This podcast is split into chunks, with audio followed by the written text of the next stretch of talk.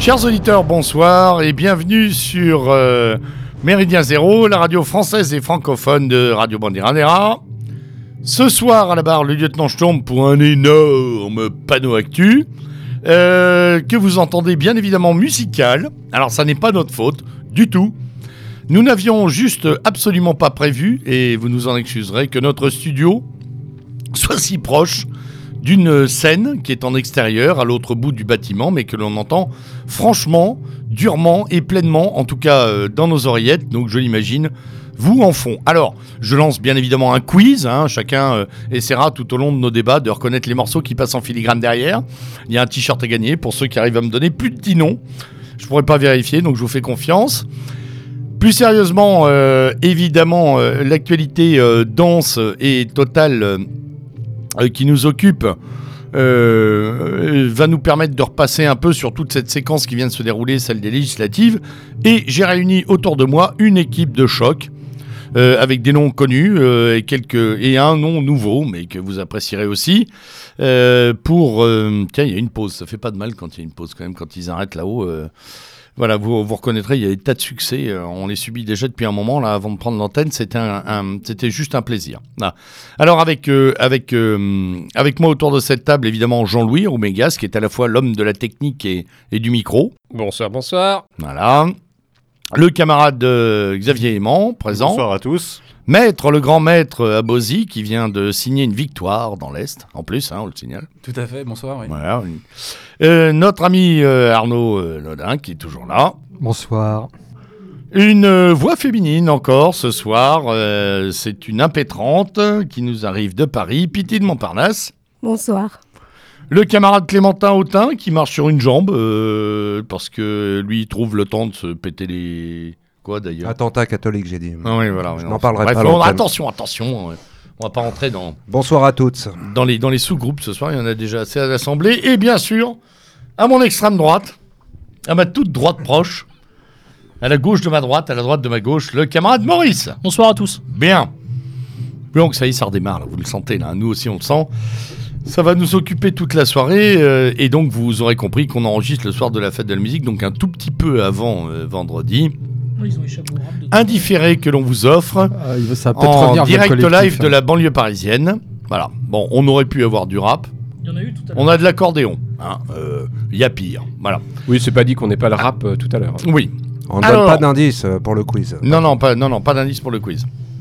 Alors, parfois, ça fait un peu penser au métro parisien, donc les franciliens vont être un, un tout petit peu avantagés en termes d'accordéon. Roumain. Euh, non, roumain de Syrie. Euh, le roumain de Syrie, oui, c'est important quand même. Je savais pas qu'il y ait des minorités roumaines en Syrie. de Moldave d'Afghanistan, putain. Bref, adjoint, adjoint pour moi. Bref, on a un programme un, un, peu lourd ce soir. On va tenter de le traiter. Ce panorama actuel est, baptisé La France liquéfiée, non pas euh, en raison de la chaleur effroyable qui sévit depuis plusieurs jours sur l'Hexagone qui n'en est pas un, mais euh, plutôt en raison de ce phénomène parfaitement abouti et pourtant si inconsistant d'une majorité euh, en marche, républicaine a priori quand même, et de ces séides nombreux que l'on a vu se dévoiler d'ailleurs ces derniers 48 heures, y compris à droite, y compris à gauche, les macrono-compatibles. Bref, ces législatives sont euh, à bien des égards une première, on va parler de l'abstention. Une première, on va parler de la décomposition de certains partis. Et une première aussi euh, dans euh, le noviciat des 80 ou 90 ou 93%, on ne sait plus très bien, de députés euh, macronistes ou macroniens, je ne sais pas comment on va choisir de le dire, qui rentrent dans l'hémicycle. Voilà le premier sujet que je lance, messieurs avec, euh, avec un premier tour de table que j'aimerais voir porter plus directement sur cette abstention record, un premier, euh, euh, un, premier record de la soirée, le record d'abstention aux élections législatives. On était coutumier des européennes, pas de souci. On avait un peu l'habitude sur certaines régionales un peu molles de temps en temps, ou même sur des députations partielles qui mobilisaient peu, mais là quand même sur une législative post-présidentielle, on atteint euh, un chiffre extraordinaire, 57% de la population, 26 millions de personnes, euh, 28 pardon, autant pour moi, qui ne sont pas allés voter. C'est juste un camion qui s'est planté en plein milieu de l'Assemblée. Que dire de cette abstention euh, qui n'a pas été dit, ou au contraire affirmer ou infirmer ce qui a été dit? On va commencer par le camarade Maurice, et nous ferons tout ça dans la discipline, parce que vu le brouhaha musical derrière nous, merci Jack Lang, il faut se discipliner ce soir, mon cher Momo. Ton avis sur cette majorité abstentionniste, ce premier parti abstentionniste? Alors, je crois que c'était 51% au premier tour, c'est ça? Oui, et alors elle se paye le luxe, euh, l'abstention, de grimper de 7 points. De hein, grimper quand de 7 points. ouais. Euh, enfin, 6 Ouais. points, euh, 73, un truc comme ça. Je crois que le bon résumé, je l'ai eu dans le, dans le FIG Vox euh, par euh, Jean-Claude Barrault, Oui. Et qui a rappelé l'épisode euh, de la sécession de la plèbe, la sécession plébis. euh, Ah oui, très bon, je l'ai lu aussi. Sous l'Antiquité romaine. Eh ben, Excellent retour, à la- excellent au retour classicisme au romain. classicisme romain. Voilà. Euh, oui, alors donc cette histoire de plèbe est très Ouais, intéressante. C'était très bien vu. Mais peut-on peut-on peut-on pleinement y, y accorder du crédit, à savoir est-ce que cette plèbe mécontente est une dissidence? Ou en tout cas euh, un front de refus, Alors, euh, euh, quelque chose qui annonce euh, un retour de la rue. Je pense Pourquoi qu'elle pas est, elle est, euh, elle est hétéroclite cette plèbe en question. Elle est hétéroclite. Il y a une partie donc bah, des électeurs euh, FI et FN qui se sont abstenus, sachant que le, le fait majoritaire, le scrutin majoritaire à deux tours, était de toute façon euh, délétère pour les pour leurs candidats. Donc non, ont décidé de ne pas se déplacer. Euh, en se disant de toute façon la partie est jouée. Euh, Macron euh, emportera une majorité au minimum relative, mais très certainement absolue. Et donc certains ont préféré bouder les urnes dès le premier tour. Le phénomène s'est évidemment renforcé au second. Euh, tel ou tel type d'électeur qui, par exemple, dans sa circonscription, n'avait pas le candidat France Insoumise qu'il espérait ou le candidat Front National qu'il espérait, se retrouvait avec un candidat euh, PS, euh, LR ou face à un candidat En Marche, bah, évidemment, il n'a pas été se déplacer pour voter. Quoi. Donc ça n'a fait qu'accentuer le phénomène. Après, est-ce qu'on n'est pas arrivé aussi au bout d'une longue séquence qui a duré pratiquement un an avec les primaires de la BAP, la belle alliance populaire, la primaire des républicains, plus On la n'a pri- pas commencé avec la primaire, euh, la, primaire écolo, même d'ailleurs. Ah, il y avait ceux qui auraient été jusqu'au bout du Ah oui, c'est vrai qu'il y avait celle-là ouais, aussi. ouais. On, elle, Hein était passée tellement une. bah, je Parce crois que les avait- vrais de vrais, il y avait ils ont quoi Il y presque avait- voté huit fois. hein, Il y avait. Jadot, euh, Jadot Duflo. je Faut y aimer la démocratie, dis donc. Voilà, donc ça Hein faisait. Ouais. Donc ça faisait un an que ça durait, donc je pense qu'il y avait quand même un- une exaspération et un agacement. Euh, en plus, un dégoût, voire une énorme déception de certains électeurs France Insoumise, euh, puisque leur, euh, leur candidat est passé à 600 000 voix du second tour. Une, immense déception pour une partie des électeurs Marine Le Pen. Euh, bon, pour des raisons qu'on avait déjà évoquées la dernière fois. Oui, hein. mais euh, oui, Donc mais ils que- disaient, bon, euh, voilà, la présidentielle est passée, on va pas se déplacer pour les législatives. je crois que finalement on a presque sous-estimé, excuse-moi de t'interrompre, le mais phénomène du, du débat, l'impact, du, débat, qui a l'air ouais. d'avoir été dévastateur euh, dévastateur. Tony Truant. dans l'électorat. Je pense même en fait maintenant a posteriori. Je pose la peut- question, mon cher Arnaud. On, on va peut voir voir après. ça. Je pense que même on peut voir ça aujourd'hui comme un tournant historique dans l'histoire du front, comme l'avait été la scission maigretiste. C'est beaucoup plus loin que ça, c'est que plus personne ne croit au Front National aujourd'hui. Alors, plus personne- plus personne. Plus ça allait vite. c'est un débat qu'on doit Plus ouvrir tout personne, c'est allé vite en besogne. À mon avis, c'est allé vite en besogne. Déjà autour de ces tables, il y a encore des. des Maintenant, gens effectivement, croient, hein. des gens qui ont toujours voté Front National autour de ce micro, ou même des électeurs, des sympathisants, etc., pour la première fois, n'ont pas été votés euh, pour le candidat Front National législative en raison de leur déception, de leur désarroi même. Je pense que pour certains, on peut parler de désarroi. Moi, je l'ai Ça vu. fait quand même 57% des, Je électeurs fonds qui au sont sein, pas au premier euh, tour. hein. Je l'ai vu même au sein de ma propre famille. hein. Les gens qui ont toujours voté Front National ou de ma belle famille. Euh, J'ai vu vraiment, on pourrait parler même de déréliction. Ça va au-delà du- de la déception. hein. C'est de la déréliction euh, qui n'ont pas été votés pour le candidat FN de leur circo. euh, en se disant, bon voilà, il est temps de passer à autre chose. Ça fait 40 ans. 40 ans d'échec, il faut passer à autre chose.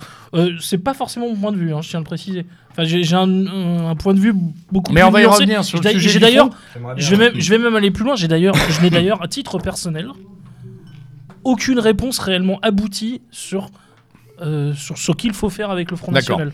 Mais euh, Maurice, ça, ça, c'est un autre sujet, on va y sujet, revenir hein. parce que Voilà. on a dit qu'il y avait euh, 10 ou 11 groupes euh, à l'heure actuelle dans l'hémicycle, euh, Ah parlementaires ou non, mais de fait. Voilà, pour rebondir sur ce que tu disais, voilà.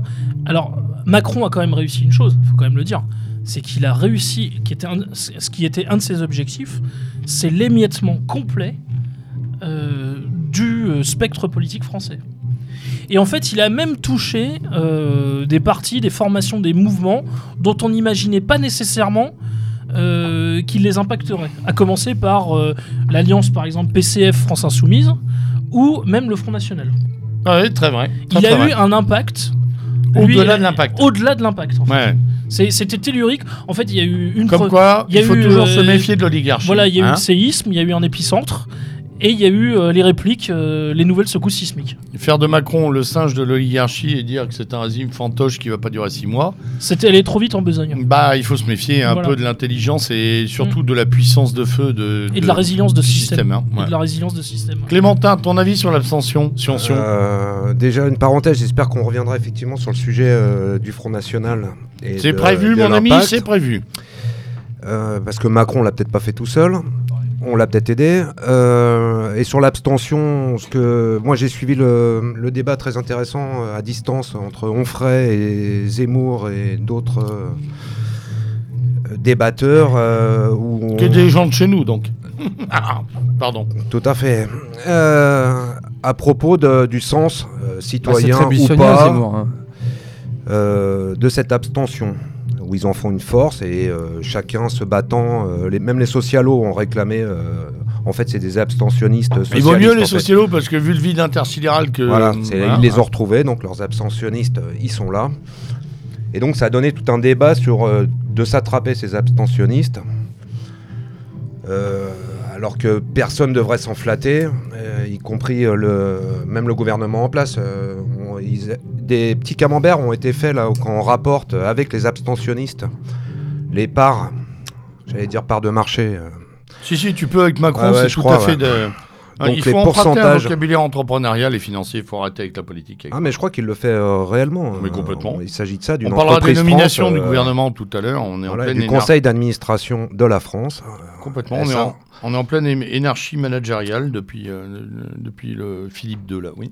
Et donc ces petits camemberts euh, qui rapportaient les abstentionnistes dans les résultats de vote et la constitution de l'Assemblée euh, donnaient une image un peu plus nette de l'absence pour- de représentativité par rapport à tous ces gens qu'on fait parler, qu'on fait voter, euh, pour qui on parle.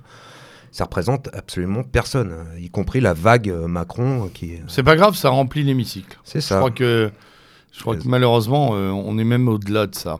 Arnaud Euh, oui, mais Arnaud, qui d'habitude est- tient absolument à avoir un gros tunnel, va peut-être faire parler la dame d'abord. Ouais, Moi, euh, Vous permettez je- comme vous êtes binomé sur le micro, euh, vous choisissez. Hein. Pity, s'il te plaît. Euh, je pense qu'il y a une volonté forte d'éliminer la, la vieille classe politique qui s'est manifestée, puisque tous les partis euh, Le dégagisme. titans, c'est ça, le dégagisme, tous les partis titans de la politique ont explosé euh, pour la première fois, enfin au moins depuis des, des- des- des- des décennies. Et puis, euh, on a aussi l'impression que les électeurs sont en perdition euh, via le, le taux donc d'abstention. Et puis, euh, le- ceux qui restent sont quand même ceux qui ont voté majoritairement, euh, même si on, on appuie le fait qu'il n'a pas eu euh, autant de sièges que souhaité. euh, en Marche a eu quand même énormément de sièges, donc euh, Ouais, c'est un, 350, non, je crois, c'est ça notification. euh, je pense, Et à avoir en tête. Ouais, il faut enlever le modem, mais. Ah, il faut euh, enlever le modem, ouais, c'est C'est vrai. 319 uniquement pour Macron, mais c'est la première fois qu'un parti tout seul obtient autant de députés, c'est-à-dire qu'il n'a même pas besoin du modem Du pour la modem. majorité absolue. c'est ce qui explique d'ailleurs les ouais, ouais. Ce qui explique d'ailleurs les évictions d'aujourd'hui. Oh, Alors, exfiltration. Les exfiltrations, pardon. Non, ça c'est Ferrand, l'exfiltre. Ah, pardon. Les autres, ils sont éventrés. Bah, moi, je pense que l'abstention, c'est normal qu'elle soit aussi massive parce qu'en fait, euh, personne ne s'est amusé à étudier que depuis que l'on a placé les législatives après Ah, mais si, l'élection la version du calendrier. Bien sûr qu'il y avait une montée de l'abstention, mais pas à ce point-là quand même. Quand tu vois les graphiques, euh, t'es t'es à 1% de plus chacun. Mais pourquoi? Mais en fait, euh, tout simplement, c'est que les, euh, les gens ont considéré que euh, il a été élu, que les gens n'y croyaient plus et qu'effectivement. On lui donne sa chance, c'est Voilà. ça Oui, c'est le fameux, on lui donne sa chance. Et puis il y a aussi un autre phénomène, c'est que je pense que l'histoire du dégagisme dont on parle, c'est qu'effectivement c'est une bombe à déflagration qui va avoir plusieurs étapes. Le dégagisme, en fait, c'est d'une part, les anciens partis ont essayé de se régénérer avec les primaires. Tous les partis qui ont opéré une primaire ont tous été absents du premier tour, non seulement Je du second que- tour de l'élection présidentielle, mais en plus, à part peut-être les républicains, et encore c'est à Ils ont vérifier. une centaine, hein. Oui, ils ont une euh, centaine de députés, un peu plus d'une centaine de députés. Bah, en, mine plus, de rien, c'est une force. ils- en plus, ils vont être divisés en deux. Ils sont Parce déjà- Ouais, mais il y euh, avoir- c'est pas un 2 50-50 quand même. hein. Non, non, non, bon, puisqu'il va y avoir le fameux euh, les républicains dit les constructifs. Et dont le groupe, l'acronyme du groupe, c'est GRUIC. Je ne plaisante pas, l'acronyme du groupe, c'est GRUIC. C'était l'instant blague du jour. C'est groupe républicain, je sais plus, ça se termine par c'est indépendant. euh, c'est Solaire, non, qui est à la tête alors, oui, c'est Thierry Solaire. Mais ça lui va bien, Gruy, à Solaire.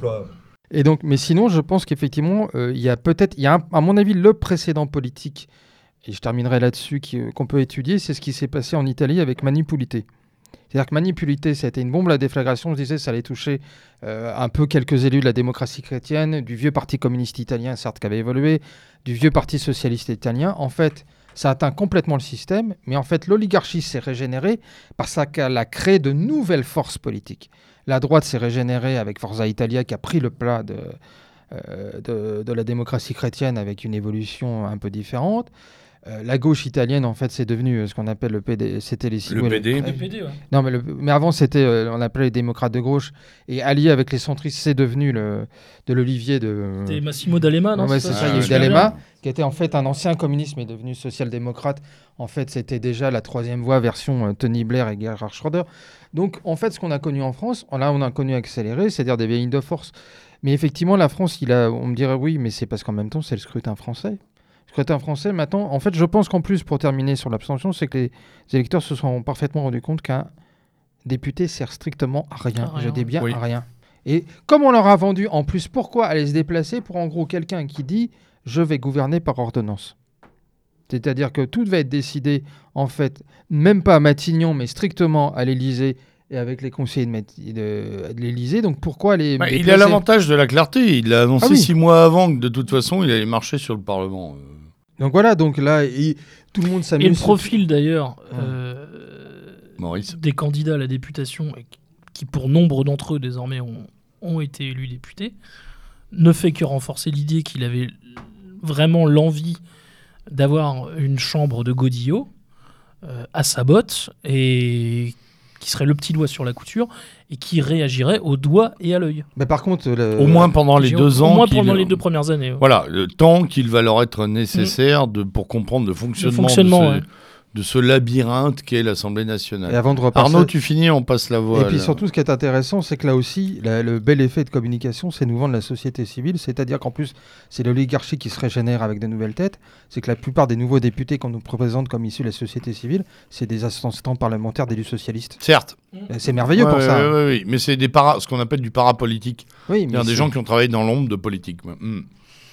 Maître Je mettrai un bémol. Bauzy. Je mettrai un bémol euh, sur le dégagisme. Bémol. Je pense qu'il y a des pans entiers de la société qui effectivement euh, adhèrent à ce dégagisme, mais quand je, quand je dis cela, c'est-à-dire que la- ces pans-là visent à dégager les hommes et les idées, mais il y a d'autres pans entiers de la société qui, eux, ne veulent que changer d'homme et garder les idées.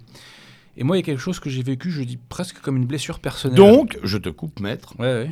Pas du dégagisme, mais du changement en fait. Beaucoup de Français souhaitent un changement de personne, pas un dégagement des idées. Je vais ménager les apparences. Yes, sir.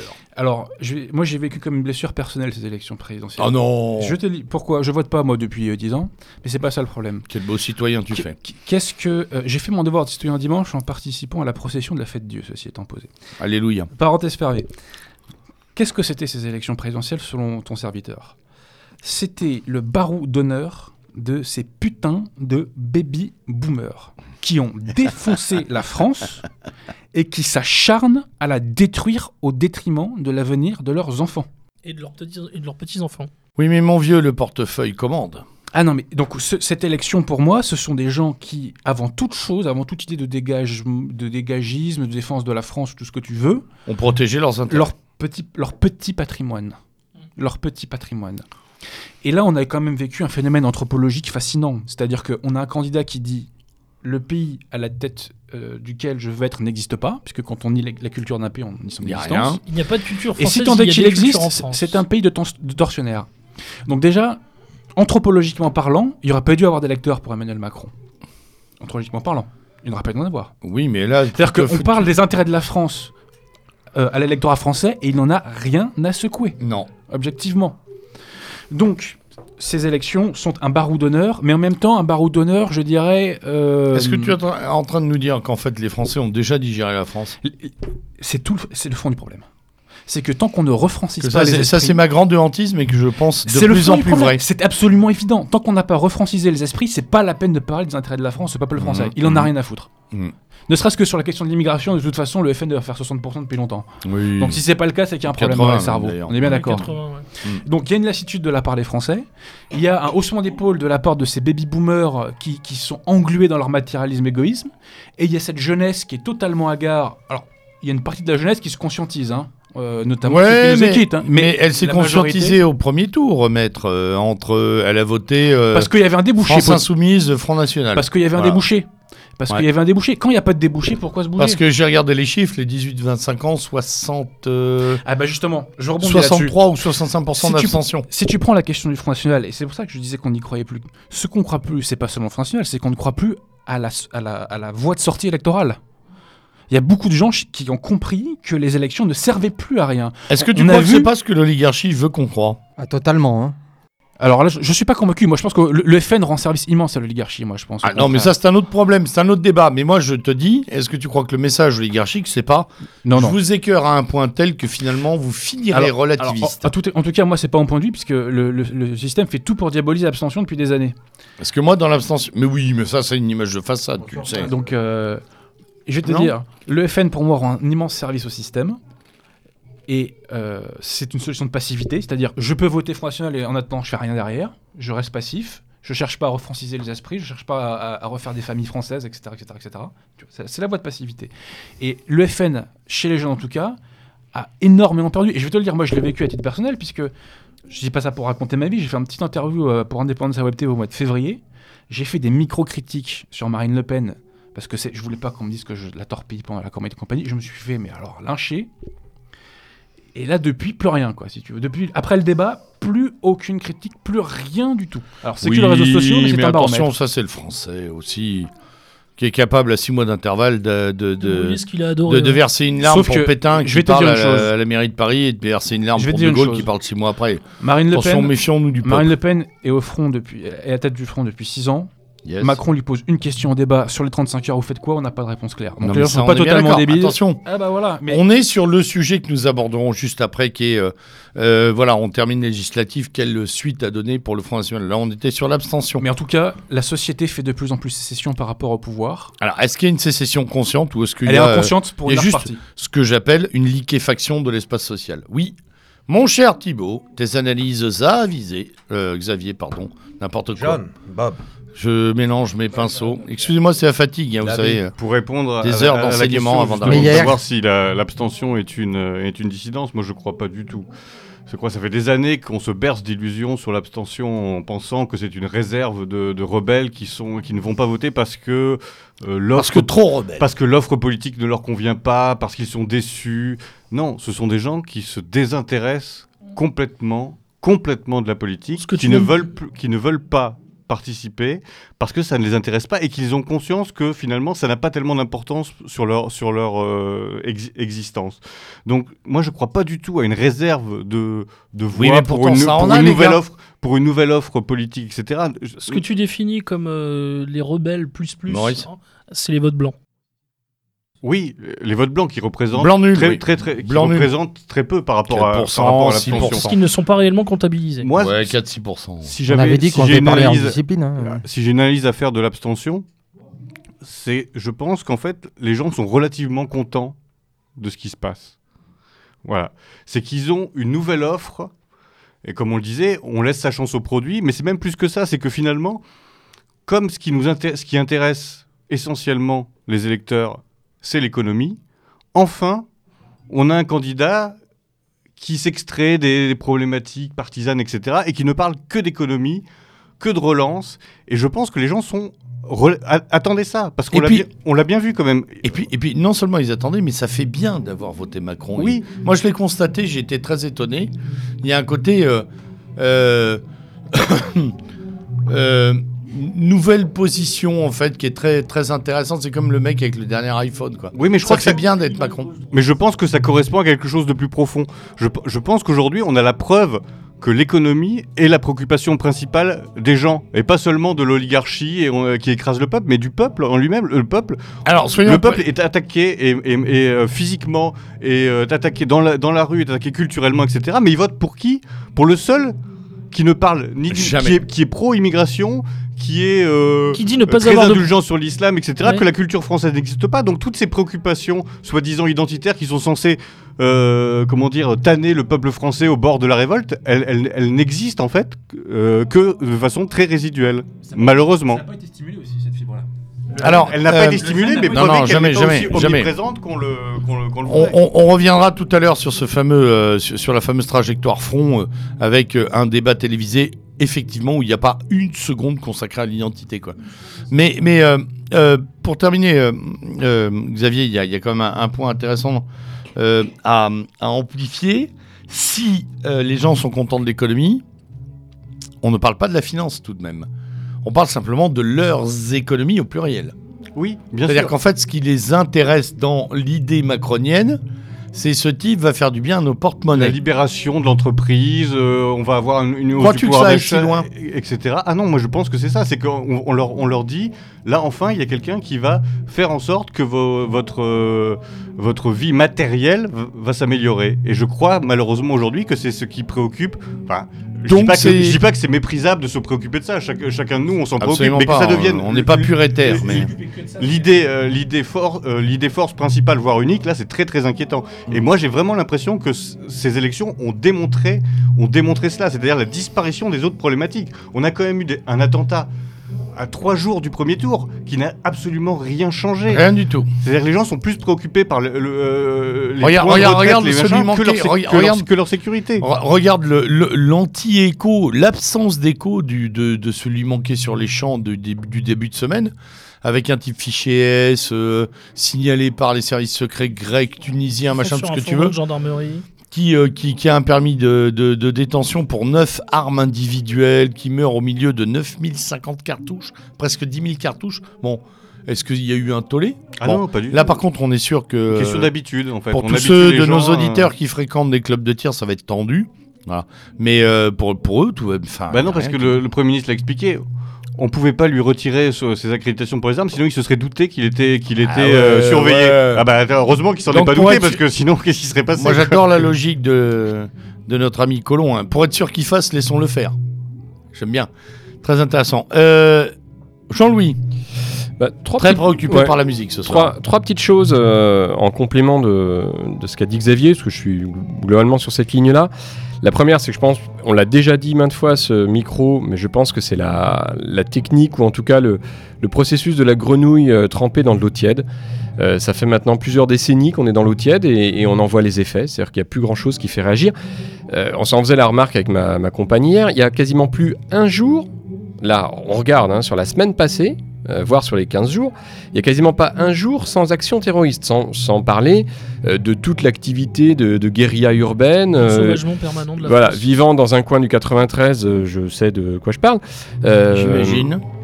il n'y a, y a pas un jour sans qu'il se passe des trucs. Et on prend la, la face euh, supérieure de l'iceberg, donc le terrorisme. hein. Euh, là, sur la semaine passée, il n'y a pas eu un jour en Europe sans qu'il se passe quelque chose. Euh, Globalement, en effet, il n'y a pas eu de réaction. Si, en c'est- Angleterre, semble-t-il. Oui, en Angleterre, un petit peu. Sur c'est le vrai. lieu très symbolique de Finsbury Park, il semblerait qu'un bon English ait pris une camionnette pour foncer sur les. Ouais, tout à fait. Mais c'est la seule exception. Ensuite, Finalement, les British, quand même. euh, Oui, oui. ah, ah, ah. La, la deuxième chose, c'est c'est ce que disait exactement euh, Xavier. Sur le fait, je pense qu'à un moment, il y a, il y a un désintérêt. Euh, alors, ce désintérêt, moi, je le rattache assez curieusement à, à quelque chose que nous avait dit Charlotte euh, Dornella quand elle était venue euh, pour nous parler de la Syrie et de l'Irak.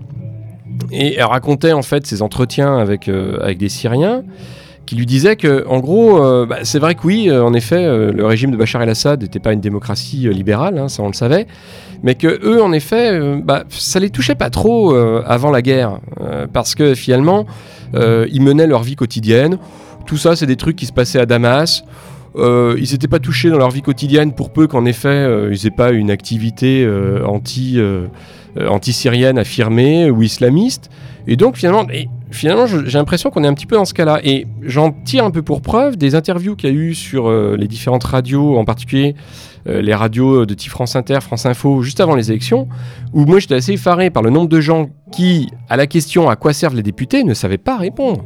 C'est-à-dire, des années et des années à passer à travers l'éducation nationale, là aussi, hein, c'est de quoi je parle, Un échec Euh, de plus de l'éducation ah nationale. mais oui, ah mais clairement. Et, Sur la longue et- liste. et alors pas que des jeunes, hein, ceci étant, hein, des, des personnes qui à la voix, en gros ils donnaient pas leur âge, mais on pouvait imaginer qu'ils avaient 40-50 ans. Euh, on leur demandait à quoi servent les députés. Ils disaient bah je sais pas. Non, mais attends. j'étais euh, sur les fesses. Jean-Louis, Jean-Louis, on est quand même juste dans l'aveu d'un régime présidentiel aussi. Oui, non, mais bien sûr. Tout le monde a finalement un peu euh, inconsciemment entériné qu'on était en système présidentiel et que euh, le Parlement, euh, bon, euh, qu'on voit le mercredi après-midi à la télé, c'est joli, c'est bien organisé. Ils vitupèrent, ils font semblant de s'opposer, mais finalement, in fine, ils votent toujours ce qu'on leur dit de faire, etc. Sauf Hollande, qui aurait été l'homme de toutes les premières fois, qui aurait été surtout le mec qui a été capable de générer en son sein une opposition, une fronde, ce qui est aussi là aussi une première dans la Ve République. Maître et ensuite Piti. Je vous trouve un petit peu dur avec le peuple français quant à son absence de réaction parce qu'il a une vraie excuse pour le coup, même si euh, je suis pas le dernier à le charger. Je me permets de citer très rapidement Augustin Cochin. Quand il y a atomisation du peuple, il y a inertie.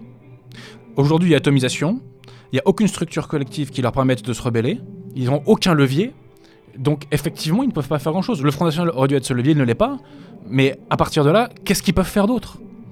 Et juste un dernier mot, il y a une pièce de théâtre que je recommande, c'est Le Roi se meurt de Ionesco. C'est quoi? C'est l'histoire d'un roi qui en gros n'en a rien à cirer que tout ce qui est autour de lui disparaisse tant que son petit moi est préservé. Et bah c'est ça le peuple français aujourd'hui. J'ai mon petit confort individuel, je n'ai rien à foutre de ce qui se passe dans la collectivité. Voilà, c'est ça. Oui, c'est très vrai. Piti?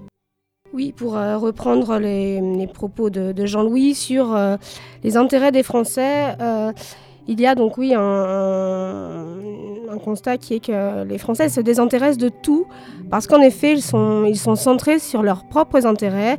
Je pense qu'ils n'ont plus envie de s'investir.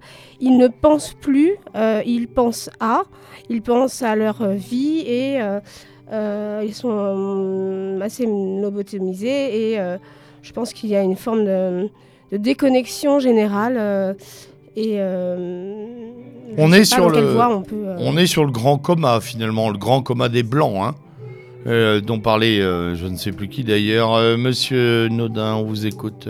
En Et même Monsieur temps, Maurice après. En même temps, euh, est-ce qu'il n'est pas normal de voir enfin l'aboutissement de décennies euh, de lobotomisation par les grands médias et les masses médias? Ah mais euh, Et c'est surtout ça ne peut pas nous surprendre. de on est disparition, euh, mon cher lieutenant, depuis le temps que l'on milite, surtout vous euh, plus que moi, quand on parle euh, effectivement de la fin de toute forme d'espérance collective, l'abstention aussi, elle est révélatrice aussi, et euh, aussi par rapport à la réponse, de toute forme d'espérance collective.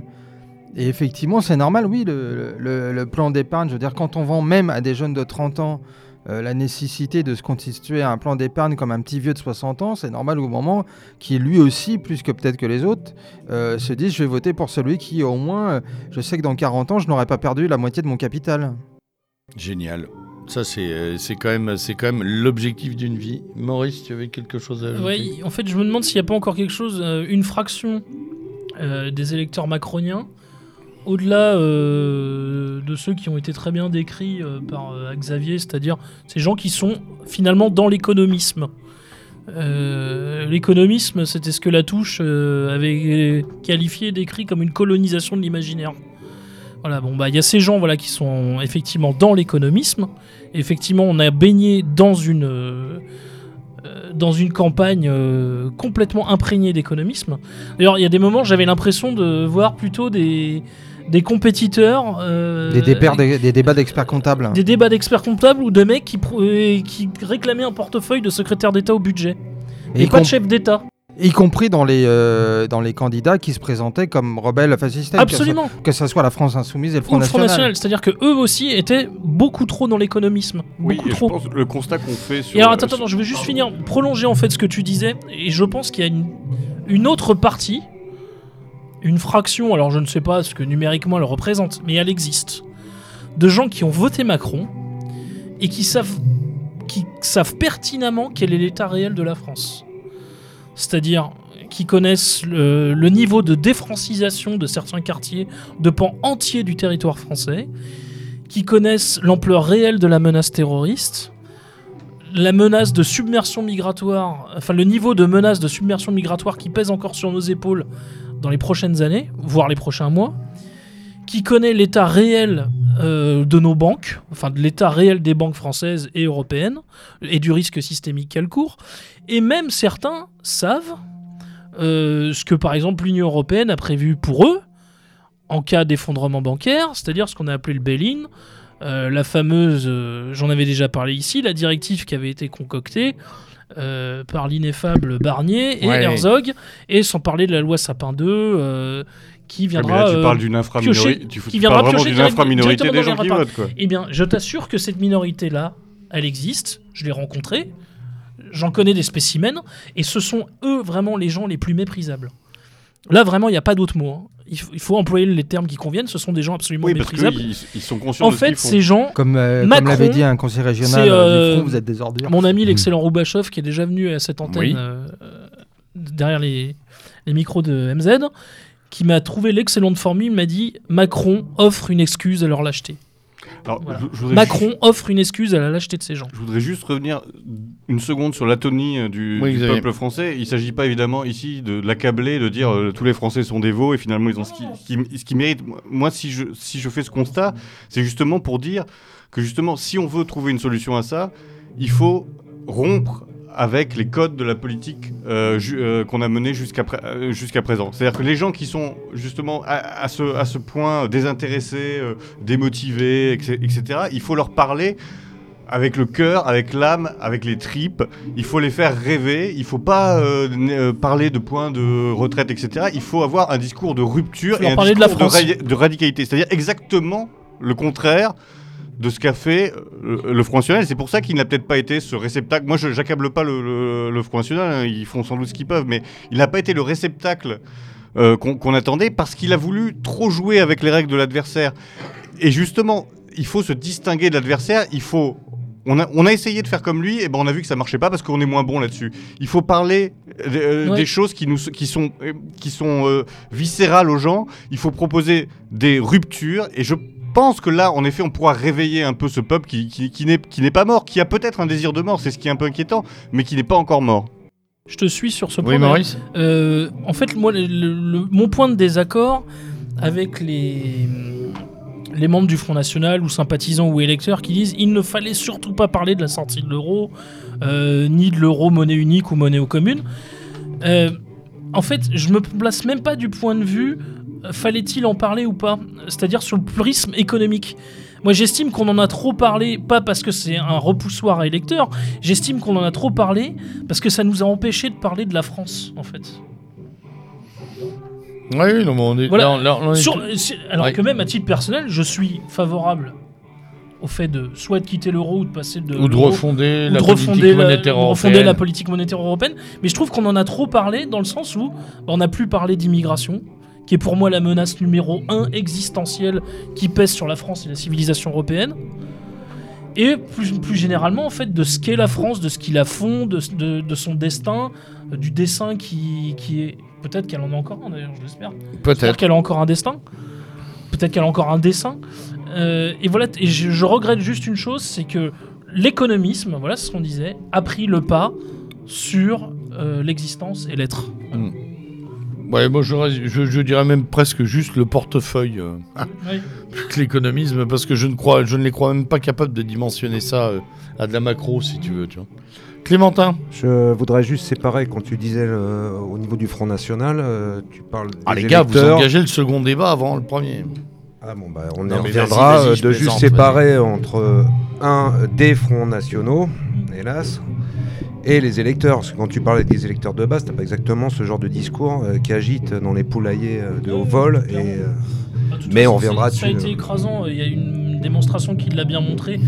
Euh, Enfin, ce qui prouve que les électeurs du Front National attendent qu'on leur parle de la France, de son existence, de son être profond, euh, de la, enfin, le- fait d'être français comme d'une façon d'être au monde en fait, quasiment un modèle anthropologique, un système de valeurs, des codes culturels. Je l'ai vu, c'est cette étude là qui est parue, je crois que c'est Opinionway, si je dis pas de bêtises, Euh, enfin ou un Ipsos, enfin un des principaux instituts de sondage les électeurs du Front National votent FN pour trois raisons essentiellement l'immigration, l'insécurité et euh, la lutte contre le terrorisme. En gros, ce qu'on pourrait résumer en un seul mot, l'ensauvagement et la défrancisation. quoi, voilà. Enfin, en deux Arnaud. mots, l'ensauvagement et la défrancisation. Arnaud, Bah, justement, le paradoxe, euh, ici, peut-être la force de Macron, c'est qu'il a réussi à se présenter, alors qu'il était le représentant parfait de l'oligarchie. C'est le discours qu'on on a tenu. Mais comme la plupart de ses opposants, et euh, dans cela je mets et la France Insoumise et le Front National, et même, ou même en partie les Républicains, euh, on dit oui, vous comprenez, c'est le candidat de la banque, c'est le cas l'écart des Donc le discours purement négatif, purement critique, il ne prend plus, et ça va dans le sens que disait euh, Xavier de refonder. j'ai fait une chronique là-dessus. Ouais. Ouais, ouais, je me oui, je sais très bien. Et je pense qu'en fait, pour moi, il a, il a marché en partie parce que paradoxalement, il a réussi à vendre du rêve. Il a vendu du rêve. Sa fameuse phrase que tu avais rappelée lors de notre dernier panneau actu euh, Je suis le candidat de la conquête, vous êtes la candidate de la défaite. Voilà. Et c'est ce que tu disais, cette phrase-là a achevé Marine Le Pen dans le débat. Et il a sorti en 5 minutes. Hein. Et vous avez vu le reportage qu'il y avait eu derrière, avec la même vision du débat, Ouais. dont on a peut-être trop parlé, à mon sens, euh, sur le panneau euh, précédent, et euh, où tu revois les mêmes scènes vues depuis son équipe derrière. Et tu as vraiment un staff de marketing Ouais. derrière. Apparemment, il y a Steve Renault qui a travaillé pour lui. Euh, oui, entre autres, il s'est entouré. euh, c'est- une machine de marketing. C'est une machine de guerre. Hein. Ouais, enfin, une fois qu'on a dit ça, le marketing n'a pas tout fait. C'est surtout que, à mon avis, euh, et je me permets quand même de, de- de- justement pour faire la transition avec le débat de ceux qui sont maintenant à l'Assemblée, on va parler un peu des groupes constitués de ce qui est arrivé dans l'hémicycle.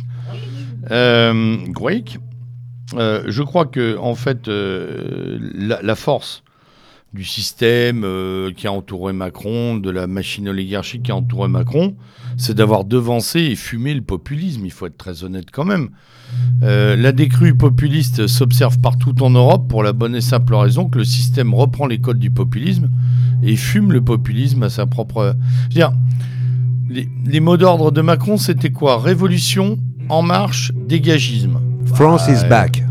Non mais sérieusement, on se remet, on, on enlève Macron, on enlève sa tête de poire et on répète révolution, dégagisme et Vorwärts, pardon je l'ai dit en allemand, en marche, et on a un mouvement fasciste quoi, faut arrêter. Euh, donc en fait l'oligarchie a une capacité extraordinaire au mimétisme qui lui permet quand même de détruire ses ennemis potentiels. Alors une fois qu'on a dit ça, on est gros gens comme devant et on n'a pas avancé d'un millimètre. Mais elle a, elle- par ce biais, elle a réussi à faire rentrer, et c'est là que je voudrais qu'on en vienne, à l'Assemblée nationale, 300 mecs, hein, 302, 319. 319, Et des femmes. 319 personnes parfaitement convaincues qu'ils représentent l'avenir. Et donc 319 personnes qui sont l'aboutissement d'un processus de liquéfaction de l'espace politique, qui sont aussi finalement la tête de pont du post-politique, à savoir cette fameuse société civile, à savoir la victoire des startups, du flux numérique, des écoles de commerce, euh, des guignols comme l'autre Villani là. euh, on m'a tensé sur internet parce que j'avais osé émettre une critique sur ce, cet homme qui a obtenu la médaille Fields de mathématiques. Bravo mon gars, mais je suis désolé. T'as beau être un génie en maths, t'es juste quand même un suppôt de Macron. Donc excuse-moi, t'auras juste ma haine. Voilà. Non, je tenais à remettre un truc à plat parce que aujourd'hui, il faut même être sérieux dans nos rangs. On n'a pas le droit de critiquer les gens intelligents. Merci je suis désolé. hein. Je suis désolé. Une médaille de mathématiques, ça fait pas un homme politique. Mais non, mais c'est surtout ce qui est révélateur sur, euh, y compris, Y euh, compris dans nos rangs. y compris dans nos rangs de la victoire en fait euh, anthropologique du macronisme, c'est-à-dire qu'en fait, euh, du moment qu'on est un expert, c'est-à-dire un chef d'entreprise, euh, effectivement un mathématicien, un, un brillant ingénieur, c'est la victoire de la science par rapport en fait à la, à la principe de la vie politique et, et peut-être souvent L'idée. qui est l'idée et, de ce fait la polémique. C'est-à-dire qu'en fait, non, bah, c'est le vieux discours qu'on a entendu pendant des années et je pense que les Français l'ont intégré, qui est de dire euh, vous nous emmerdez avec ça, on veut plus d'espérance collective, prenez les meilleurs dans chaque camp et gérez à notre place. Gouverné par alors, les nombres Arnaud, et par l'algorithme. Voilà, moi j'ai juste été atterré que ça ait même atteint, et en proportion assez intéressante, le- nos rives, c'est-à-dire la mouvance au sens large. Je l'ai Ah, vu, a- je l'ai une- vu sur ce guignol de Villani là. Je l'ai vu également sur le ministre de l'Éducation nationale, dont on dit oh il est intelligent. Évidemment, hein. et oh t'as une adjette avant, Mais la même chose pour la c'est la même chose pour la culture. Hein. complètement. C'est la même chose pour la culture. Xavier. Deux petites choses. Euh, la première sur le, sur le fait que les 315 députés, là, ce sont des gens qui, qui croient que vraiment euh, Macron est la solution. Moi, moi, je suis pas persuadé de ça. Comme on l'a dit tout à l'heure, je pense que c'est beaucoup aussi de frustrés. C'est-à-dire, il a pris tous les seconds couteaux qui, jusque, justement, jusque-là, n'avaient n'avaient pas eu le droit à aller jusqu'à. Euh, à la Bien carotte, c'est-à-dire ils étaient sur la béquille depuis des années, ils avaient euh, le sperme jusqu'au cerveau, et là on leur dit tout d'un coup, bah, c'est vous qui allez prendre le, qui allez prendre le, premier, le, le premier poste. Et donc il, il a récupéré aussi toutes ces, euh, tous ces- toutes ces secondes lames qui vont lui être extrêmement fidèles, parce qu'en fait ce sont des gens qui ont été mis à l'écart et, euh, et laissés au second plan pendant des années par leur structure politique. Mais je ne crois pas qu'il y ait une adhésion idéologique forcément de- du même ordre. C'est plus la reconnaissance du ventre, entre guillemets. C'est-à-dire qu'enfin, on, nous donne- on nous donne notre chance, donc on va être fidèle le, tant, tant que ça, tant que ça marchera. Après, je voudrais juste le deuxième point sur, sur ce que tu as dit, sur en effet le, le, macronisme qui fonctionne jusque dans nos, nos milieux. Ah, moi je suis atterré, moi je suis atterré. c'est hein, assez, Ah bon c'est assez fascinant. Notamment sur l'idée que, que Macron avait redonné. euh, Une de- verticalité. une verticalité avait redonné euh, Une de la au pouvoir, à- au, euh, au poste de président de la République. Alors ça, ça m'a fasciné, surtout que ça se base sur rien. Il n'a absolument rien fait. Il a reçu De la communication. voilà, il a, re- il, il a reçu Poutine à Versailles et il a supporté la poignée de main de, de, de Trump. Voilà, ça c'est ces deux exploits qui font dire aux gens, ah, quand même, enfin, on a quelqu'un, c'est le nouveau De Gaulle, quoi. Le mec, il a réussi à tenir la main sans se mettre en Kennedy, position fétale Kennedy, devant Xavier. Trump et c'est le nouveau. Kennedy, on l'a comparé à Kennedy, mais les dents m'en sont tombées par Mais terre. ce qui est quoi. fascinant, c'est que cette, cette campagne de communication a, Bientôt por- a Léon porté de jusque chez des gens qui, Ah qui font Ah métier. Oh non, non. Ah, mais on est Ah cap- non, qui font Alors, métier pas justement le, le, le, le- le mensonge médiatique et, et ses exagérations et, ses- et- et ça c'est quand même assez fascinant. En fait, il a quand même un énorme avantage. Oui, c'est qu'il arrive après Sarkozy et Hollande. Mais Donc, c'est il- juste ça. C'est juste ça en fait. Euh, comme bon, oui, tu- mais, oui, mais Maurice, sur les nouvelles générations, ça marche. ça marche, ouais. Ceux Et- qui n'ont pas connu même l'ineffable Mitterrand, qui pour moi était une serpillière, oui. qui est aujourd'hui d'ailleurs comparé à De Gaulle par mes collègues enseignants d'histoire, hein, qui mettent euh, sur leur frécis historique, là je l'ai vu avec mes enfants, les deux grands points de la Ve République, il y a De Gaulle et Mitterrand quand même. Moi qui, ai mangé, moi qui ai mangé les... Non Moi qui ai mangé les que deux... tocards sous la 5 Eh, moi j'ai mangé les deux septennats mitterrandiens, je suis pas le seul à cette table. On en est, on est 3-4 à les avoir bouffés, mais c'était d'une longueur. On a cru qu'on allait tous mourir en route. hein. Faut arrêter quand même. Et en fait, Oui, Maurice. tu disais, c'est bah, c'est comme pour Blanquer, le, le fameux ministre de l'Éducation nationale, là, le nouveau locataire de Grenelle. Euh, finalement, il capitalise. Il lui suffira de détricoter ce que Valo Belkacem a fait pour passer pour un bon ministre. Il a déjà commencé Et c'est ce qu'il a commencé à faire d'ailleurs en re- restaurant le redoublement, en remettant les classes bilanques, je crois. euh, Et, et- et en il veut stoppant remettre le la latin réforme, grec. il a, il a stoppé la réforme du primaire. Il veut resta- et voilà, il a stoppé la réforme du primaire. Là aussi, c'est du bon sens. Donc Euh, en fait, il lui suffira de détricoter et de stopper les dingueries de, la pré- de sa prédécesseur. Et finalement, il passera pour quelqu'un euh, bah, de, de bon. Parce que la grande bascule, la grande bascule entre le dernier gouvernement et celui-ci, c'est qu'on est passé de l'idéologie à la gestion managériale, entrepreneuriale du pays. Et là, les gens ont l'impression qu'il y a une efficacité qui résulte du management. Voilà. Bon, pour tous ceux qui bossent dans des boîtes, on sait qu'il faut mettre 36 bémols dessus, mais les gens se disent Oh la vache, c'est exactement ce que disait Xavier, ce sont des pros. Voilà.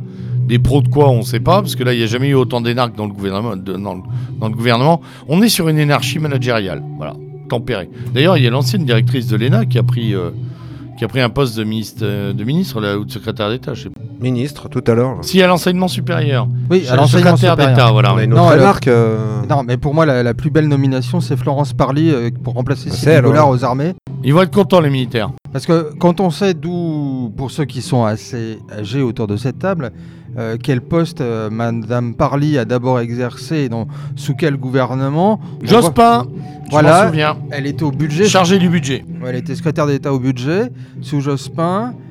Et donc elle était vite tombée dans les oubliettes de l'histoire parce qu'à un moment je crois qu'elle avait abandonné euh, ses fonctions pour je ne sais plus quelle raison, un énième remaniement. Et donc on nous ressort quelqu'un qui était en fait en poste il y a 20 ans. Si je peux me permettre, pour revenir sur la question Oui, mais du poste politique et de la communication. Ça n'a échappé à personne que François Hollande ne s'est pas présenté. Pourquoi il ne l'a pas fait? Notamment parce qu'il s'est fait pourrir par les médias sur, d'ailleurs à juste titre, sur les questions du chômage qui baissait beaucoup trop lentement, si tant est qu'il baisse véritablement, sur les questions d'immigration, enfin du, pas, trop d'immigration, mais de la sécurité, enfin bref, tout allait mal. Tout allait mal et on a empêché Hollande de se représenter. Mais il y avait une part de vérité dans ce constat-là. Sont arrivés ensuite la campagne médiatique pour les primaires, ont succédé ensuite la campagne pour la présidentielle, et cette souffrance française, c'est comme si elle avait disparu. Mais elle n'a pas disparu. Elle est encore là. On a mis le vernis de la com, les médias ne mettent plus le coup de projecteur, mais Monsieur Macron, ses coups de com, ça va être des coups d'épée dans l'eau. Il va pas tenir 5 ans comme ça. Parce on a, Avec on a dit que- travail, là, ouais, comment bah, ça moi, va je vais- se tu, veux- tu veux que je te concrétiser dise, tu veux que je te dise, on a dit que Hollande terminerait jamais son quinquennat. Il ne l'a pas terminé son quinquennat. Il a été obligé. Il n'a plus gouverné à partir du moment où il s'est retiré. Hollande n'a pas terminé son quinquennat. Il n'a pas gouverné jusqu'au bout. Ouais. Tony bah, Blair va raconter, va raconter ça aux Français moyens. Tony Blair, à coup de com, il a tenu pendant réalité. 12 ans. hein. Oui, mais la situation d'Angleterre, elle n'était pas au stade de saturation. Ah bah, il a, il a vendu de la com pendant Je 12 sais ans. pas si un. Tu vois, moi, mon souci, c'est que je ne, je ne crois plus du tout au stade de saturation. En fait, voilà. Parce qu'il y a C'est des. que j'arrive plus à voir Oui. où, est la- où est le curseur. Euh, le mien, je sais, il est dépassé depuis longtemps, mais autour de cette table, je pense que Mais tout a sauté. Les boulons, les Tu écrans. as vu la, la carte de France de l'Ouest, je caricature, hein. France de l'Ouest qui vote en gros à gauche Macron, France de l'Est qui vote beaucoup plus Front National. Et il y a un critère tr- précis là-dessus, c'est la question de l'immigration. Ouais, La enfin, il y a surtout la Mais- France totale, rurale, urbaine, euh, en haut, en bas, sud, nord, ouest, ouest, qui vote Macron. hein. Parce que quand tu regardes cette carte-là, euh, le, même Gulli, il saute là-dessus. C'est-à-dire, euh, même Non, la mais- France périphérique. Bien sûr qu'il même saute. en Ardèche, on a voté Macron, quoi. Il y a des bleds Mais- en Ardèche, il arrive en tête. Mais c'est normal. en Lozère, il arrive une en tête. Une Mais- fois. En Lozère, Y, il y arrive en compris aux législatives. Hein. Mais on peut pas euh, aussi un truc. On on n'arrête pas de dire machin vote Macron, machin de Macron. Mais attendez, je vous pose une question de bête. Hein. Pourquoi un électeur voterait-il pour autre chose? Mais j'ai pas dit le contraire, attention. Parce que non, il faut se poser cette question-là. C'est que est-ce qu'ils avaient autre chose à manger? Parce que les gens mangent ce qu'on leur donne à manger. Mais qu'est-ce Non mais on est bien d'accord, mais j'ai Ah bah. j'ai- j'ai pas, j'ai pas parlé de, j'ai pas parlé de la, de la substance de l'électorat. J'ai parlé de ses orientations. Euh, euh, dire dire qu'il y a encore un réservoir de souffrance, il est, je suis d'accord avec toi, il existe. Mais ce réservoir de souffrance vient de recevoir une leçon magistrale euh, qui est ferme ta gueule. Voilà. Maintenant, on va faire du bien à ton porte-monnaie. Accepte ce qu'on te dit sur le plan migratoire. On va faire du bien à ton porte-monnaie. Ouais, Mais je n'oublie suis désolé, ça a quand même l'air d'avoir reçu Oui. euh, un assentiment majoritaire. Mais qui souffre le plus en France, c'est la jeunesse. Ouais. Et la jeunesse, elle a des défauts, elle est loin d'être parfaite, mais soit elle vote Front, soit elle vote Mélenchon, Soit elle elle vote pas. Ouais, mais euh, oui, oui, mais bon. euh, Parce que nos, nos, nos s'en boomers, ils pas. Hein. tu sais pourquoi on s'en fiche, maître? Parce que pendant 30 ans, on nous a présenté la jeunesse et on a vu que des rebeux et des blacks, etc. Là, euh, la jeunesse ne vote pas, c'est pas grave. Dans les 5 ans à venir, on va te présenter la jeunesse des startups, du numérique et de l'Assemblée nationale avec des députés jeunes, mais matures, mais jeunes, mais matures. On s'en fout, la vraie jeunesse, on lui On marche pourra pas effacer la réalité. Bah, On pourra pas l'effacer. Tu sais, on est. Moi, je pense quand même que quand on a Drahi, euh, Attali et, euh, et Berger dans sa poche, on peut construire une réalité. hein. Il fallait avoir Oui, une- Xavier. euh, un constat constructif vis-à-vis de ce- cette situation un peu accablante, c'est c'est d'admettre enfin l'impasse euh, l'impasse de l'électoralisme. On en, on en parle suffisamment euh, dans nos Ou simplement mais lui faire redonner, mais à chaque fois, lui on redonner sa vraie dimension. à chaque fois on retombe, à chaque fois on retombe dedans. Moi aussi j'ai commencé à frétiller un peu au- après le premier tour, euh, etc. Ouais, on en avait déjà parlé. ouais. on se, f- on, on se fait systématiquement avoir. Le Ah, système moi, ne peut pas être rassure. changé par les élections parce que les élections sont faites pour défendre le système. Donc c'est- simple, c'est clair et net. En tout cas, les élections nationales. Regarde les. Or, ce sont celles sur lesquelles les gens euh, misent le plus alors qu'il faudrait au contraire Non, euh, mais- faire un travail de, de terrain. Mais arrêtons avec cette illusion qu'on va changer les choses par une, une élection. Et je pense que si on arrive à tirer cette conclusion et à faire qu'une partie des gens justement qui sont en souffrance, en difficulté, etc., envisagent d'autres moyens euh, de se révolter, de dire leur, euh, leur mal-être, etc., que le vote, et ben ce sera finalement plutôt pro- productif. Oui, c'est là, c'est à mon avis, la seule grande crainte du système. Pour le reste, on l'a encore vu, le, Front National, euh, il lui faut 1 200 000 votants pour avoir un député, alors que le PC, il lui en faut 250 000. Mais tout ça n'est pas neuf. Ça fait 30 ans qu'on dit, voilà, regardez, ils ont fait trois fois plus de voix que les socialos, les socialos ont 32 députés, etc. Blablabla. Non, non, mais même, même, même les gens arrivent à gueuler, mais justement, c'est là où je voulais en venir. Les gens arrivent à gueuler sur cette dissymétrie, c'est-à-dire à demander une carte, un découpage de carte électorale qui soit conforme pour faire quoi? Pour aller à cette assemblée dont on sait qu'elle n'a aucun pouvoir et qu'elle n'est juste que la chambre du mercredi pour la télé, pour France 3, quoi. Aucun vote dans l'histoire n'a fait l'histoire. Mais ça a Point. pu y contribuer. Il y a des exemples historiques. non, mais euh, qu'est-ce que vous le vote, de grève. le vote vient euh, cher ratifier. lieutenant, euh, mais passage au Parlement, le ça vote vient pas marché. ratifier un rapport de force préalable. Oui, et il peut même contribuer à un rapport de Moi, j'aurais pu force être élu à la qui place suit. de Macron. Hein. Tu me mets à sa place avec les mêmes moyens, ou moi, oui, le lieutenant Sturm, ce cher Maurice, ou toi-même, cher Clémentin, on est tous élus. Ouais. Le vote ratifie un rapport de force au sein de l'oligarchie. On aurait dû se mettre en marche peut-être. Oui. Je le disais au Bah, premier tu panneau. sais, euh, bah, non, mais, mais- J'y pense.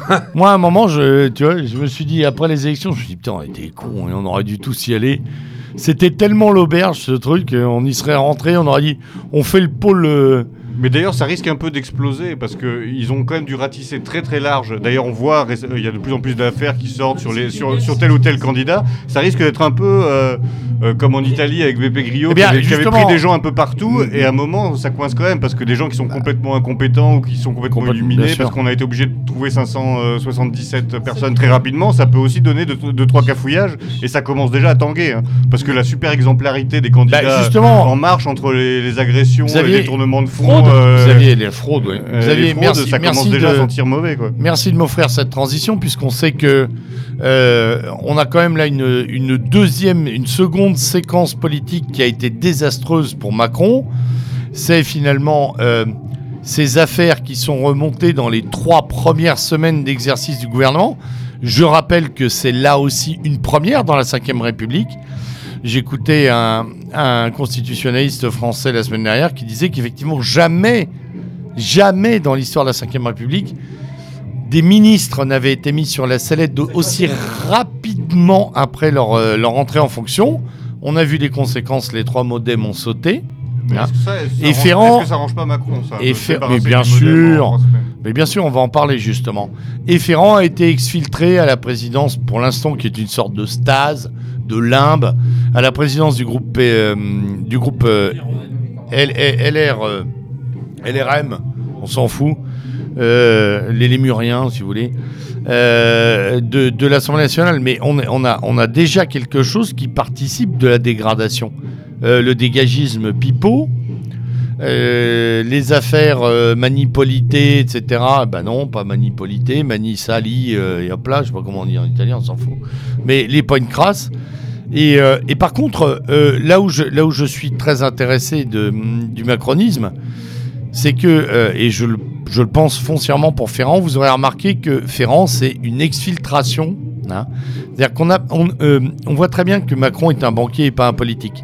Un politique, qui jetonne vis-à-vis d'un électorat aurait coupé tout de suite. Il aurait dit Ah putain, c'est, c'est lui la tique, c'est lui la peste noire. Dans la finance, c'est toujours très feutré. Monsieur, vous descendez d'un étage, vous prenez le bureau 47B. Et c'est précisément ce qu'a fait Ferrand. Il y a même le style banquier dans la gestion de ça. Et regardez bien, les modems n'ont pas été virés, ils ont tous les trois démissionné. C'est-à-dire que même ça, ça se passe avec une sorte de, de consentement communicationnel qui est très très bien fait. On donne même l'impression, euh, et d'ailleurs euh, l'imbécile de Bayrou euh, l'a dit, euh, il a dit ça portait atteinte au gouvernement, je préfère. Alors il fait le yakuza, le samouraï, tout ce que tu veux. Je me retire. hein. Comme je disais tout à l'heure hors, antenne, 20 ans pour arriver au sommet, un mois pour en descendre. hein. Et il a prévenu qu'il attendrait pas 10 ans pour revenir.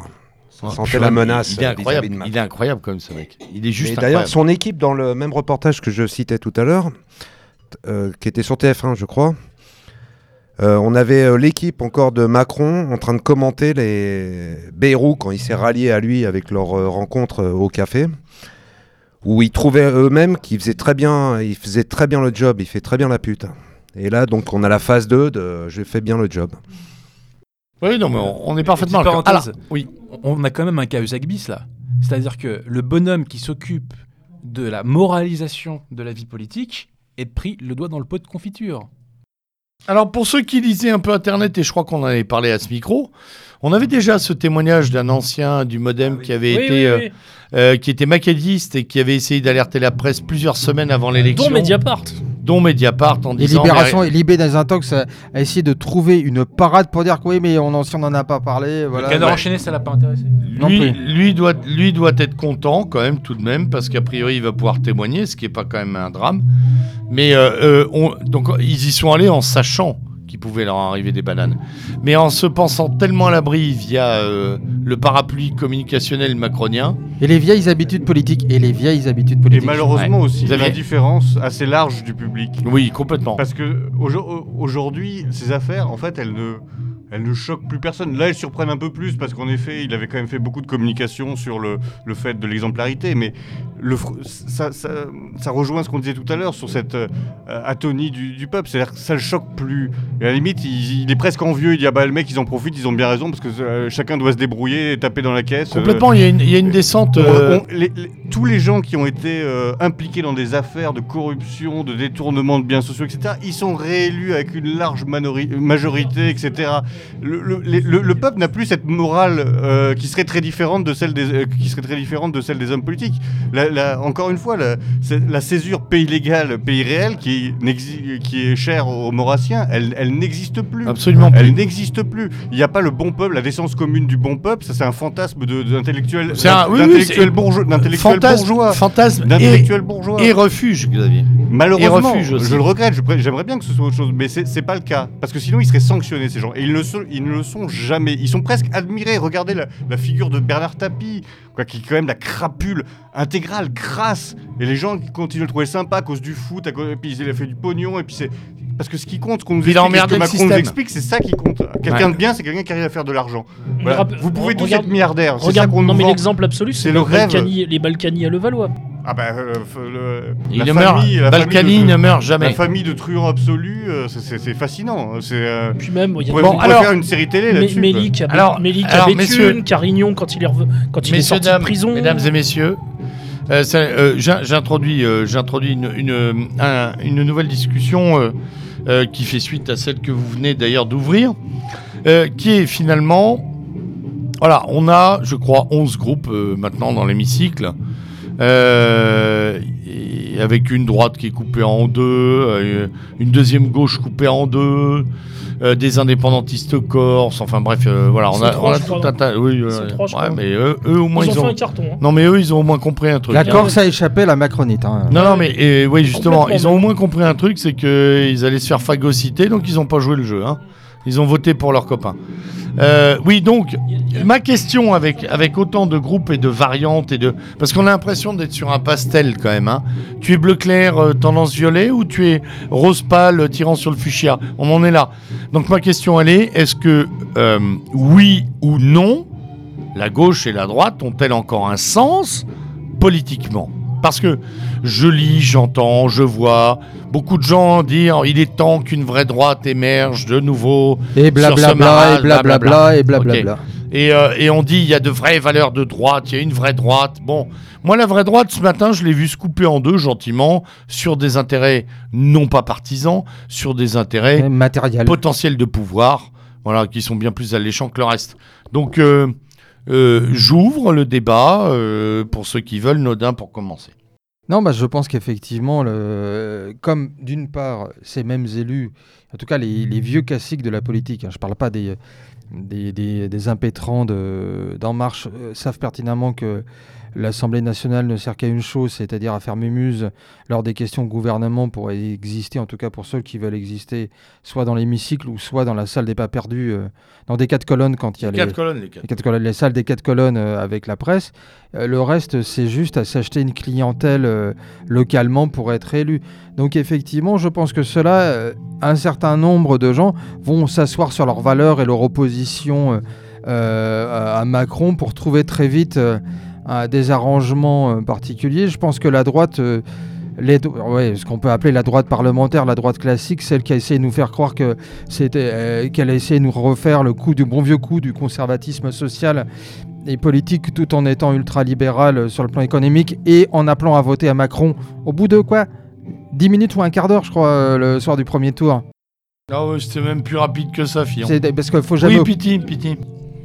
Oui, en fait, euh, la droite, aujourd'hui, elle est chez Macron, parce que tout ce qu'il va mettre en place, c'est exactement ce dont aurait rêvé la droite, mais qu'elle n'aurait jamais souhaité faire, enfin qu'elle n'aurait jamais voulu faire, pardon. Donc la, droite aujourd'hui euh, est, en marche, mais de l'autre côté. D'ailleurs, euh, moi, je, rappelle quand même, euh, alors je ne sais plus qui l'a dit chez les gens d'En Marche, mais je rappelle quand même le soir du second tour sur les plateaux de télé cette phrase absolument géniale. Nous incarnerons aussi l'opposition. Non, c'est ils incarnent déjà la main. C'est le, c'est pendant la campagne de l'entre-deux tours, c'est Mounir Majoubi. Ah oui, Mounir, Mounir, Mounir, qui est celui qui l'a remplacé, euh, Jean-Christophe Corbatelis. Ne pas oublier. Et secrétaire numérique. Oui, eh, il y a eu la minute accent, il y a la minute. Ah là aussi, il y a le grand remplacement dans l'hémicycle. Hein. oui, et qui a dit cette masse merveilleuse. Là, pour le coup, très orwellienne, mais pas dans le sens de la Command Decency, ah, mais plutôt de 84 les députés En Marche seront aussi l'opposition. C'est assez génial. Castaner, autrefois, vous quasiment sorti la même. Hein. Autrefois, dans les dictatures, on avait un parti unique. Nous, nous avons des partis uniques, c'est-à-dire des partis qui sont différents organiquement, juridiquement, etc. Pour des questions d'ego. Mais qui ont tous, globalement, à peu de choses près, les mêmes fondamentaux idéologiques. Alors, le clivage gauche-droite a-t-il encore un sens? Ça dépend de quoi on parle. Est-ce qu'on parle de l'échiquier politique ou est-ce qu'on parle de l'anthropologie française? D'un point de vue de l'échiquier politique, il est mort depuis euh, Obama 1983. Mais quand on se pose la question de l'anthropologie, tu évoquais tout à l'heure les Français d'après la France. De ce point de vue-là, moi je pense qu'il a énormément d'avenir. Mais je crois que je suis assez minoritaire non, non. de ce plateau. Je crois que le fond du problème, c'est une question anthropologique. Donc ni gauche ni droite. La société française a été fracturée d'un point de vue anthropologique en 1989, et je pense que c'est le fond du problème, ça. D'accord. Xavier non, je, je pas. Hein, ça se défend tout à fait d'ailleurs à bien des égards. Hein. Je pense qu'il y, a, une, différence à faire. Je pense que pour beaucoup de Français, la dichotomie droite-gauche veut encore dire quelque chose. Il y a beaucoup de gens qui se reconnaissent encore dans cette dichotomie, sauf que son incarnation politique, en effet, elle, n'existe plus. C'est-à-dire que c'est un jeu de rôle, un pur jeu de rôle. On l'a bien vu. Là, c'est fascinant quand même. Des gens qui sont fait élire les Républicains. Solaire. Donc plutôt on va dire, de droite, on va dire libérale, de droite libérale, donc avec des électeurs qui pensent voter à droite en votant pour ces gens-là. Ils, se trompent, mais bon, tant pis, tant pis pour eux, mais ils pensent quand même voter à droite. Et ils se retrouvent avec euh, des gens qui vont dire Ah bah oui, mais en fait, on va faire un groupe pour soutenir le gouvernement. Donc c'est une fumisterie, c'est une trahison complète de, de, leur, euh, de leurs C'est une lâcheté totale, parce qu'en plus, c'est pas comme si Macron avait besoin de renforts pour ah, avoir la majorité. C'est vraiment aller au secours de la victoire de, la façon la plus médiocre et la, plus lamentable qu'on puisse, qu'on puisse imaginer. Donc il y a une césure totale entre euh, l'idée que les gens se font de la gauche et de la droite et ce qu'elle et c'est-à-dire ce qu'elle n'est pas, c'est-à-dire un, un, marais d'intérêts communs entre, euh, entre des gens des mêmes milieux et qui travaillent pour les mêmes personnes. Voilà. Mais en effet, les Français, je pense, sont encore marqués par cette euh, dichotomie. Euh, de moins en moins peut-être, mais c'est encore efficient pour, pour, quelques années à mon avis. C'est pour ça qu'on continue à avoir des partis et qu'on n'a pas justement encore un parti unique, parce qu'il faut encore amuser les gens qui croient qu'il existe des différences entre ces gens-là. Oui, Maurice. Et derrière cette poste politique que vous avez décrit là, plusieurs, je suis entièrement d'accord avec vous, mais derrière cette poste politique, il y a toujours malgré tout une politique. Et cette politique, elle va s'avérer, elle pourrait s'avérer meurtrière, enfin un peu plus que, peu plus que les précédentes encore. Euh, je rappelle quand même qu'on avait Macron qui faisait la leçon à Valls en lui disant que la France n'avait pas pris euh, la part du fardeau migratoire euh, lors de la crise de 2015 et que c'était Angela Merkel qui avait sauvé l'honneur de l'Europe, je cite. hein. Donc on peut s'attendre encore à une nouvelle déferlante migratoire dans les prochains mois et les prochaines années, sous le quinquennat Oui, mais Macron. tant que ton pouvoir d'achat est là, où- est alors, le attendez, je termine. Sous le quinquennat Macron, donc ça c'est un premier volet. Il y a le deuxième volet aussi qui est celui euh, de la question de la défense et de la souveraineté. Goulard, euh, bon, a été euh, a démissionné, mais euh, elle avait quand même un jour déclaré à Millard, Millard l'a- a craché le morceau. euh, elle avait dit je me sens très peu française ou je ne me sens pas française. Bon, ok, Je première. suis, je suis européenne. Voilà, je suis. D'ailleurs, c'était même pas ça. hein, C'était même pas je suis européenne parce qu'à la limite encore, on aurait pu y envisager quelque chose. Mais là, c'est je ne me sens pas française, je ne suis pas française.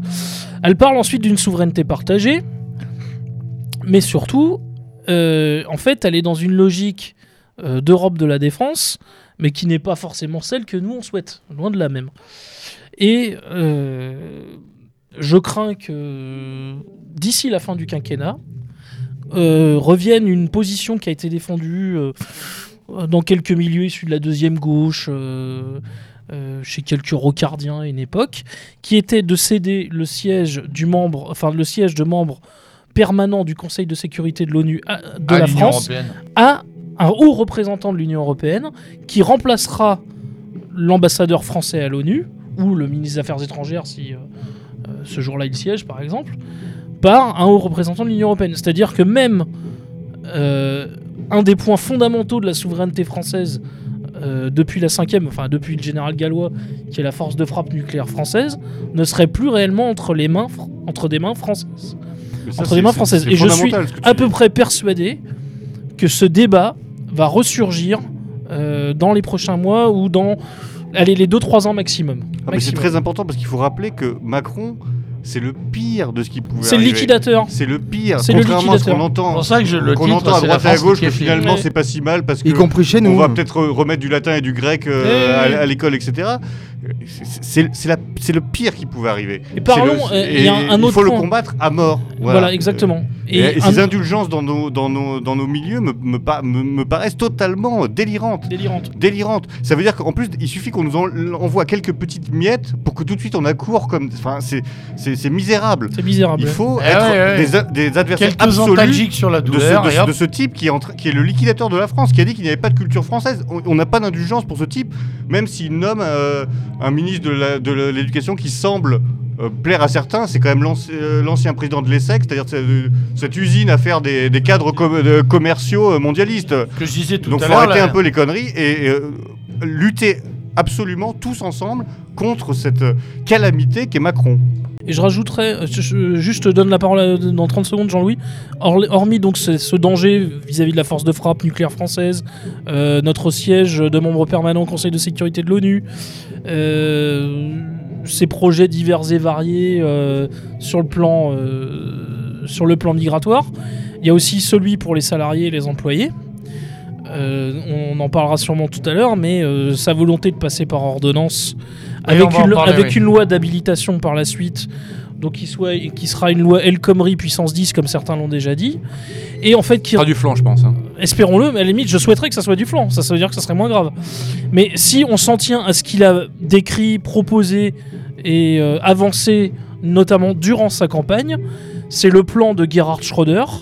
C'est le plan que Schröder avait Ah, mis en l'agenda place. 2010. L'agenda 2010 Ouais, de ouais. Ça ressemble vraiment Ça très ressemble pour très ça, au plan Schröder de 2010 et ça ressemble aussi euh, à ce que Renzi a fait au départ quand il Et est un peu de arrivé. Tony Blair. Et un peu de Tony Blair évidemment. De toute façon, euh, de toute façon. Giddens, euh, qui était le qui était le, le mentor de Blair et son on va dire son père spirituel, le mot est un peu fort, mais entre guillemets, on va dire un de ses de ses boussoles idéologiques, euh, Giddens est un, est un personnage qui inspire Macron. Donc voilà, il y a une logique finalement. Renzi, Macron, euh, Schröder et l'agenda 2010, et comme on l'avait dit la dernière fois, sur les questions de société, Trudeau. Donc on a vraiment le pire, le pire dans tous les domaines. Jean-Louis. Oui, juste sur, euh, juste sur Blanquer, euh, je, je pense qu'en effet, il y a, il y a un jeu d'illusion totale, puisque bon, globalement, il, euh, il a fait ces annonces-là, qui en effet viennent euh, détricoter ce qu'il y avait de pire dans, ce qu'avait fait euh, Belkacem. Mais euh, par rapport à son itinéraire, c'est quand même l'Institut Montaigne. Et puis surtout, du temps où il était euh, recteur de l'Académie de Créteil, c'est énormément, énormément d'expérimentation. Alors certes, c'est pas tout à fait la même crèmerie que les Philippe Mérieux, c'est-à-dire en gros toute l'école pédagogique, voilà, euh, qui en effet a eu les, les antennes euh, du, du pouvoir socialiste euh, ces dernières Ou années. de François Bayrou quand il était ministre de l'Éducation Ou nationale. de Bayrou, exactement. Mais c'est une autre variété, hein, c'est une autre variété de pédagogisme. C'est l'expérimentation à tout craint, euh, sur des choses parfois tout à fait loufoques, euh, avec euh, un- une manie de la, de la mesure scientifique qui est, qui est quand même assez sidérante et qui ne laisse aucune place pour le coup à l'évaluation des, des dispositifs mis en place. Donc, euh, en effet, moi, j'ai absolument aucun. euh, je ne signerai, voilà, je ne signerai pas de, chèque en blanc à, ce monsieur, hein, clairement pas. Jean-Louis, dis-moi si je me trompe, mais euh, j'ai l'impression que les deux seuls ministres ces dernières décennies, en fait, qui ont essayé un peu de s'écarter des dictats et des oukases du SNES FSU, par exemple, ou des pédagogistes fous de la rue de Grenelle, c'était Ferry et, et Allègre. J'ai raison ou Euh, je sais Enfin, pas. je plutôt, pense- plutôt que Ferry, Darkos même, Darkos plutôt, non? Alors, Darkos, clair... Darkos, je pense relativement. En fait, je pense qu'il y, a- il y a un effet de trompe-l'œil.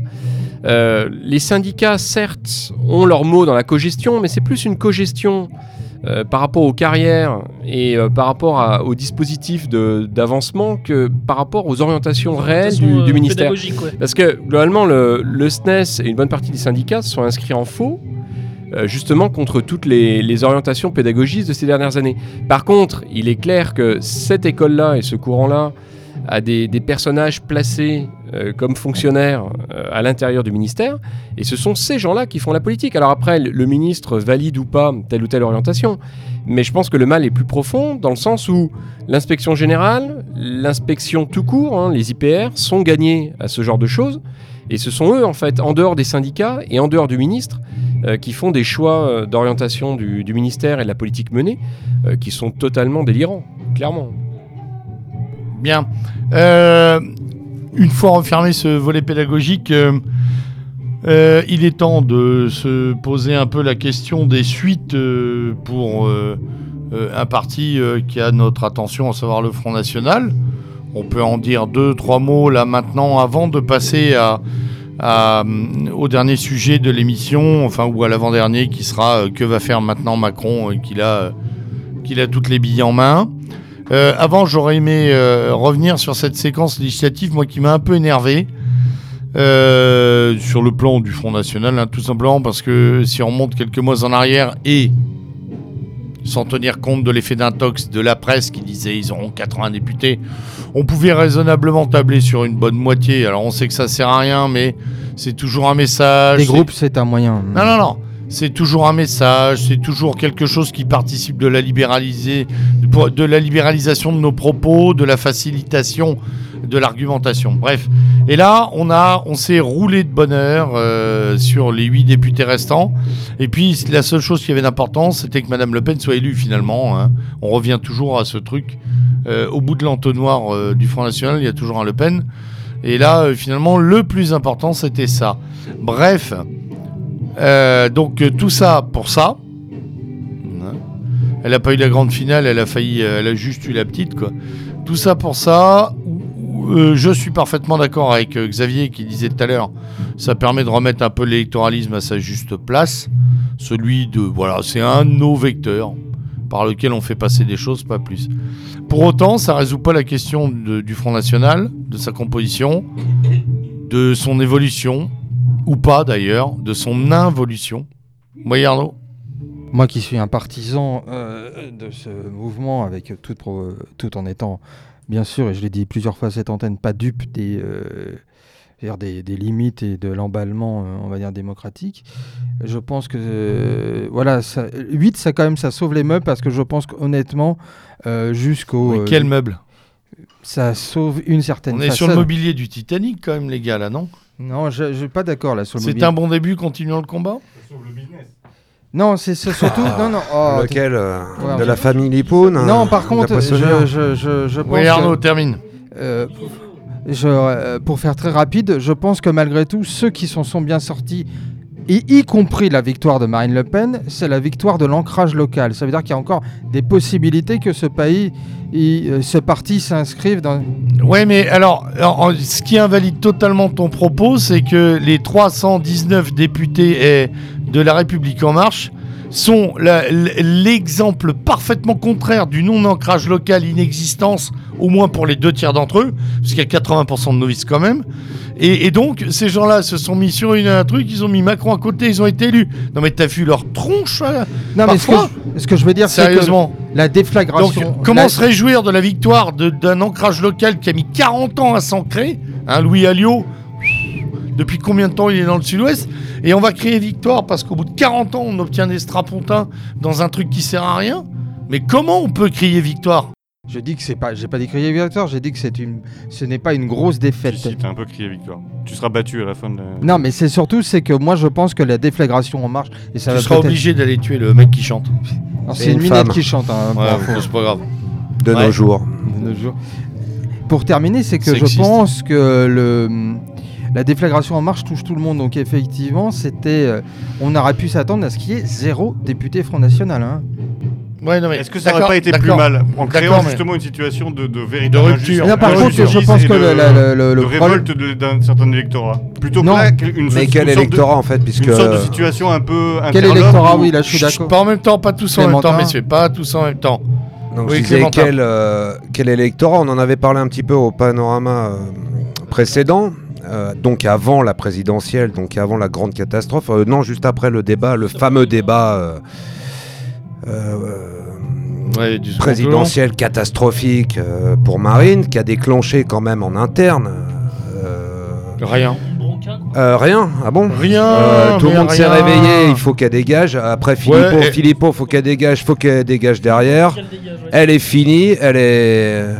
Il faut qu'elle passe la main, faut qu'elle passe la main à la nouvelle Jeanne d'Arc de la droite hors les murs, mais on l'attend encore, on sait pas qui c'est la Jeanne d'Arc, parce que personne se présente, tout le monde a de la gueule, tout le monde revient, mais quand il s'agit, bah alors, euh, ok, donc euh, elle s'est occupée des Sandans du Nord. Je vous fais, euh, j'attire votre attention sur où des, les peu, ces pauvres petits sièges ont été gagnés.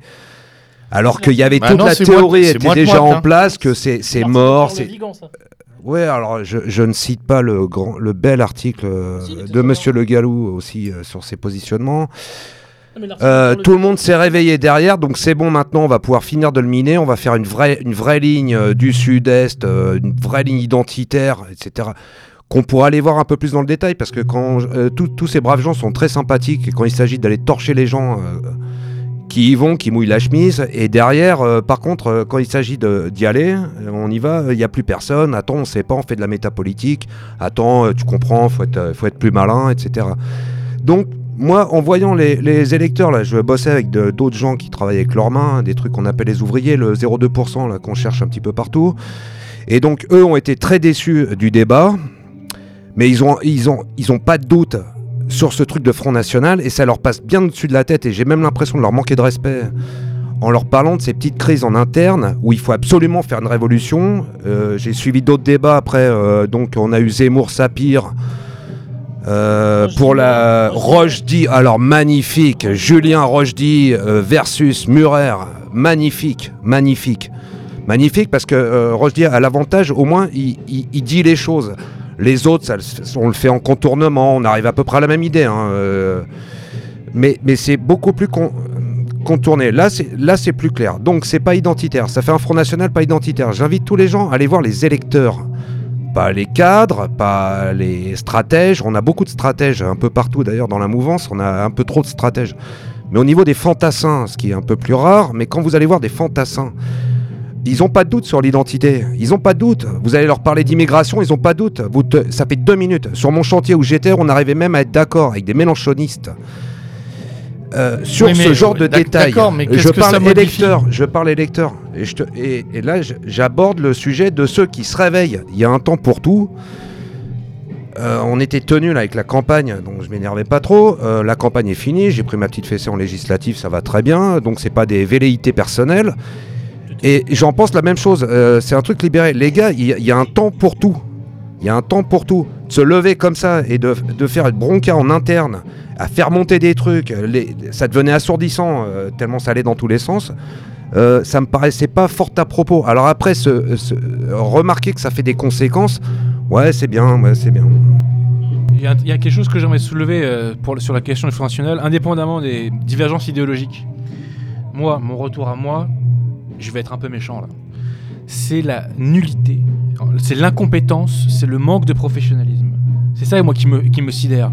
Ce que je retiens du débat, au-delà de toutes les querelles idéologiques, les divergences idéologiques avec Marine Le Pen, au-delà des divergences de stratégie, c'est qu'on a quelqu'un qui était incapable d'avoir des réponses précises sur des sujets. On a beaucoup parlé de la question de l'euro, de la monnaie unique, mais c'était sur tous les sujets comme ça. Sur les 35 heures, Macron pose une question simple, pas de réponse. Sur la fiscalité, on ne comprend rien à ce qu'elle dit. Sur le pouvoir d'achat, c'est pareil, on, s'embrouille, c'est du goubi-boulga. Et donc le résultat, c'est quoi? C'est que Marine Le Pen, donc elle a rênes depuis début 2011, et six ans plus tard, le lobby hétérosexuel du Front National n'a même pas été foutu de faire des petites fiches avec question-réponse, question-réponse, question-réponse. Voilà. J'aime bien le lapsus de, de Maître Abosi. Non, non, non, Non, c'est pas un expulsé. c'est- Peut-être pas, c'est hein. Le lobby hétérosexuel euh, du, du Front National. Messieurs, je dois y aller. Ouais, juste une chose. euh, Je salue les auditeurs. je vais te. Oui. euh, je vais Maître, te- merci de ta venue. Bonsoir. Merci, cher maître.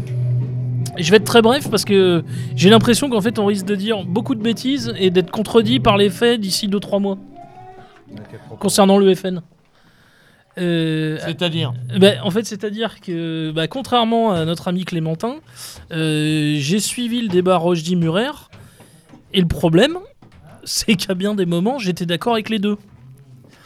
Et j'ai eu le même problème euh, pendant Zemmour-Sapir. Alors je me dis, bon, il y a quand même un problème. Et ben, c'est qu'en fait, non. C'est que ces contradictions, elles sont consubstantielles au FN. Et à mon avis, c'est qu'aujourd'hui, elles explosent pleinement. Je pense qu'elles explosent pleinement. En fait, c'est sûrement des, des problèmes dont on n'aurait pas, dont on n'aurait pas parlé sans ce fameux débat, justement. C'est le débat qui a été le révélateur, Ah, le catalyseur, attends. le déclencheur. Non, non, mais attends, laisse-moi terminer. Et ce que je veux dire, c'est que, en fait, je pense que ces contradictions, aujourd'hui, elles sont insurmontables. Peut-être d'ailleurs même qu'il ne faut pas qu'elles soient surmontées. C'est peut-être une vraie question. Mais euh, moi, contrairement à toi, il y a plein de choses que Rochdy a dit. Je suis pas en désaccord. D'ailleurs, même quand euh, il dit lui-même. Ah bah c'est quand même un peu long, ça dure 30 minutes, Ouais. donc j'invite les gens à aller le regarder. Ça vaut le coup. hein. Franchement, ça vaut le coup. Bon, faites abstraction que ça soit Spoutnik. hein. Je sais que c'est pas toujours simple, mais essayez de faire abstraction du fait que ça soit Spoutnik. Mais ça vaut le coup parce que effectivement, ça soulève les, les questions qui vont en gros tarauder le Front National et même au-delà, je pense, du Front National euh, dans les prochains mois et voire les 2-3 ans. Et, euh, et je pense qu'effectivement, comme je disais, ces contradictions qui sont consubstantielles au FN explosent maintenant. Et je pense que le FN va peut-être vers une grave crise, pas forcément en raison du résultat qu'il a connu, mais tout simplement parce que ces contradictions aujourd'hui explosent et qu'elles sont peut-être effectivement insurmontables. Et, et donc, euh, Oui, Clémentin. c'est, tu l'as entendu, ça, c'est, ça t'est remonté après le débat. Parce que moi, je l'entendais depuis des mois. Oui, alors c'est surtout moi. Tu vois, ces arguments-là, Voilà, je mais- les entendais ressasser. Tu veux dire des, des droitards Oui, des non, mais oui, là, oui, je- on parle là, je te toujours parle, des mêmes. là, je te hein. parle au-delà des droitards, hein, je te parle dans l'absolu. Oui, mais qui a parle, agité, en qui, gros- qui a agité ce qui était jusque-là une espèce de complémentarité, avec parfois, tu as raison, euh, la carpe et le lapin. Mais euh, tu, tu pouvais, le- tu, le- tu le supportais. Moi Euh, aussi, il y avait des, c'est tendances évident- qui n'étaient pas les C'est miennes. évident qu'une partie des droitards a sauté sur l'occasion. Bah, ça, c'est l'évidence. Je pour, euh, parle de ça. bah, c'est c'est ce a- que j'ai entendu. Le prédateur a vu la proie, et il, a sauté sur le gibier. Bon, ça c'est. Voilà, Mais, mais, en même temps, on peut pas faire comme si ces questions-là n'existaient pas depuis bien longtemps. entendu, mais tu as tout, tout à fait raison. Euh, mais de là à en faire euh, Alors par contre, alors il y a, que ça y a soit une question- devenu ça et à ce il y a moment-là, une question de tempo. Enfin, voilà, merci. faire ça au moment des législatives, c'est vraiment. ne- Voilà. Faire quoi en fait? Mais faire quoi en fait? Enfin, ces espèces de scènes de, de déchirement un peu grotesques. Oui, mais est-ce que les électeurs ont vraiment Non, vu non, ça- pas les électeurs, mais là je parle vraiment, c'est de la, de la, de la tambouille Oui, mais c'est pas ça entre eux, donc qui qui explique l'échec des. malheureusement, C'est euh, pas ça qui explique enfin, ce l'échec des. spectacle un peu minable. euh, Ça a un on peu joué. Ça a fourni de D'ailleurs, Et des l'argumentation. deux côtés, ça a marché. hein. On Tout a- à fait, tout à On fait. avait Collard d'un côté, euh, Philippot le lendemain, euh, qui était là, qui faisait son chantage. euh, si on retire l'euro, euh, C'est euh, ça. demain je prends mes valises. Enfin, bon, c'est incroyable pendant une campagne de législative, quoi. Mais bon, en fait, les questions qui se posent Il n'y a là. pas eu de campagne législative. Ouais, il n'y a pas eu de campagne. Enfin, disons, euh, Faut être honnête. le temps des législatives, on va dire. Temps législatives. Mais est-ce qu'il faudrait pas peut-être justement se dire qu'aujourd'hui, euh, bah, le Front National Et plus un euh, problème et- que. non, mais c'est une Malgré par- lui- ça, ça a été une par- Malgré lui, non mais malgré Non, mais ça a été une parenthèse dans le combat national. Malgré Il a mené le combat national euh, brillamment, 40 ans. avec beaucoup de courage, avec 40 ans. donc il faudra jamais qu'il faudra jamais oublier Euh, et, et ça c'est c'est important de, de le dire jusqu'à jusqu'à aujourd'hui hein. il y a encore des gens qui, qui prennent beaucoup de risques qui s'affichent etc mais que peut-être que ces échecs répétés ne sont pas forcément dus uniquement à des problématiques internes etc mais à l'incapacité d'un mouvement national à euh, prendre le, le pouvoir par un, le- le- un processus uniquement, urnes, par le uni- processus unique- électoral. uniquement, élector- uniquement électoral, électoral.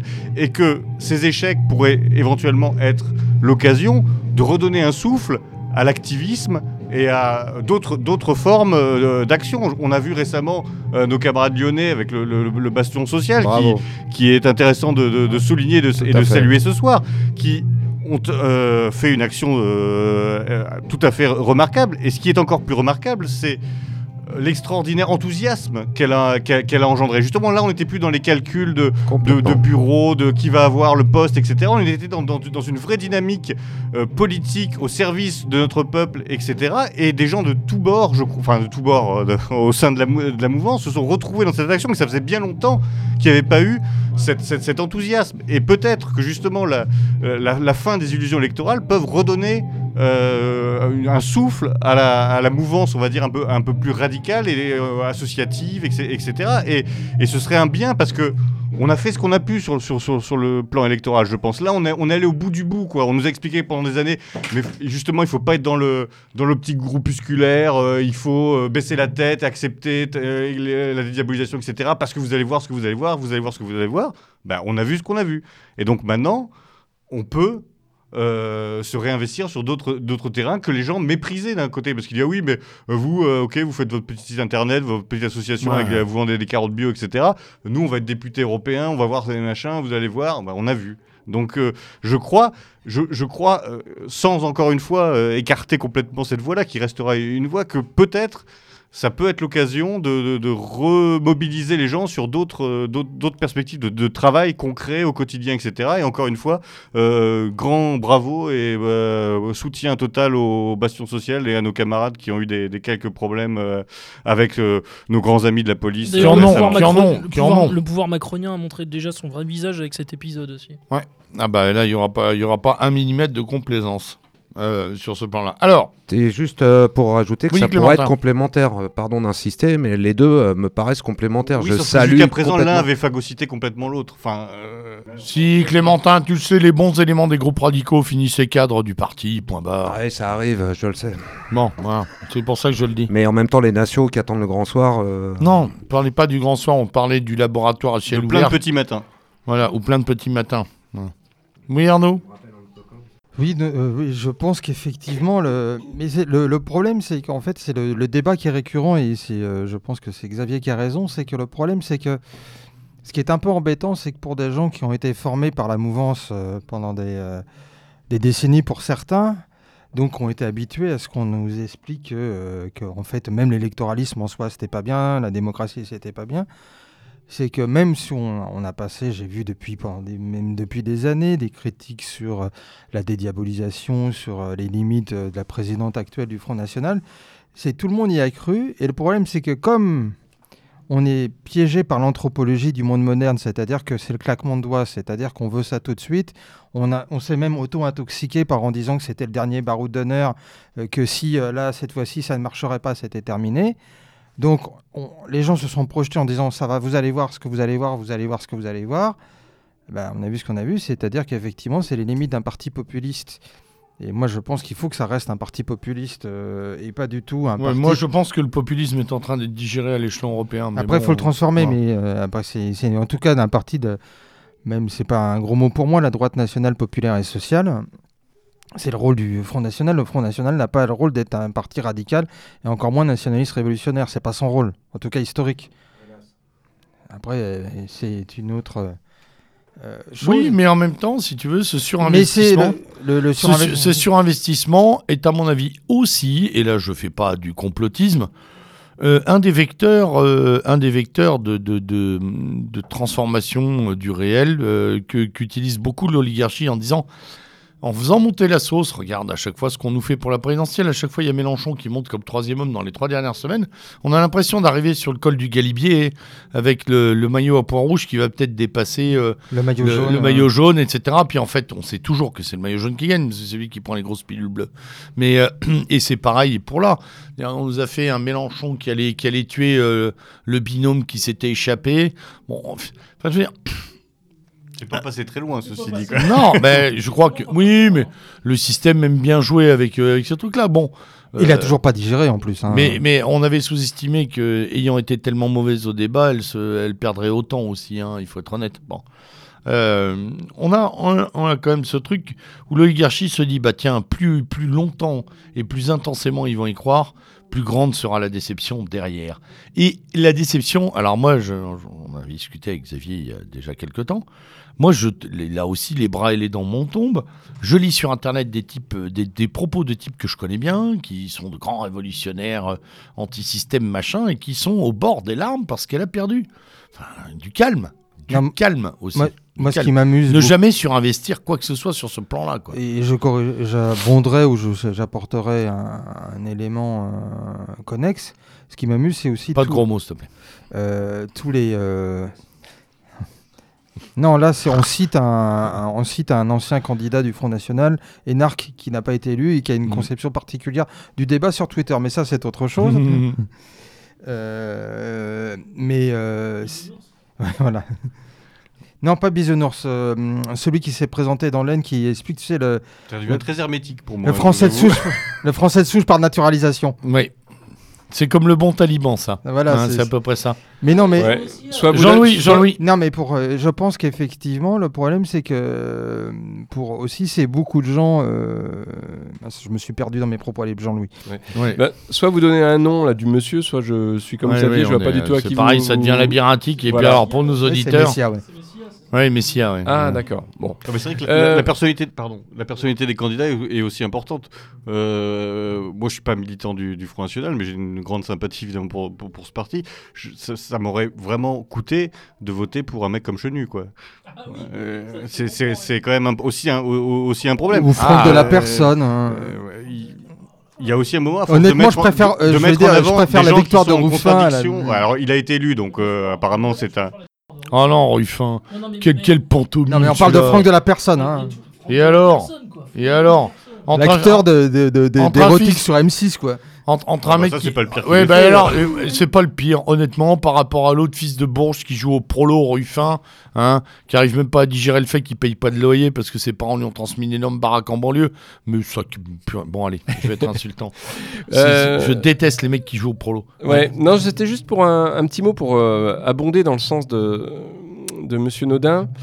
Parce que je me suis amusé en fait sur, le, en gros le, fait que l'action électorale euh, garde un sens quand même. Je me suis amusé à regarder les, les bureaux de vote, euh, euh, alors pas sur toute la Seine-Saint-Denis, euh, mais sur la, la partie est de la Seine-Saint-Denis. En gros, j'ai fait à peu près la moitié du, du C'est-à-dire la, département. petite Bamako, le Grand Dakar. Voilà, en gros. euh, non, parce Mon- que la Montreuil- Seine-Saint-Denis a quand même une géographie Non, non, mais- assez particulière. euh. Donc, Mont- Très exotique, là. Ah bah, Montreuil, c'est petite Bamako. Oui, oui, tout à fait. Donc Bamako. Montreuil, Romainville. euh, Ouais, bien, bien, là. C'est noir. C'est voilà, noir, bon.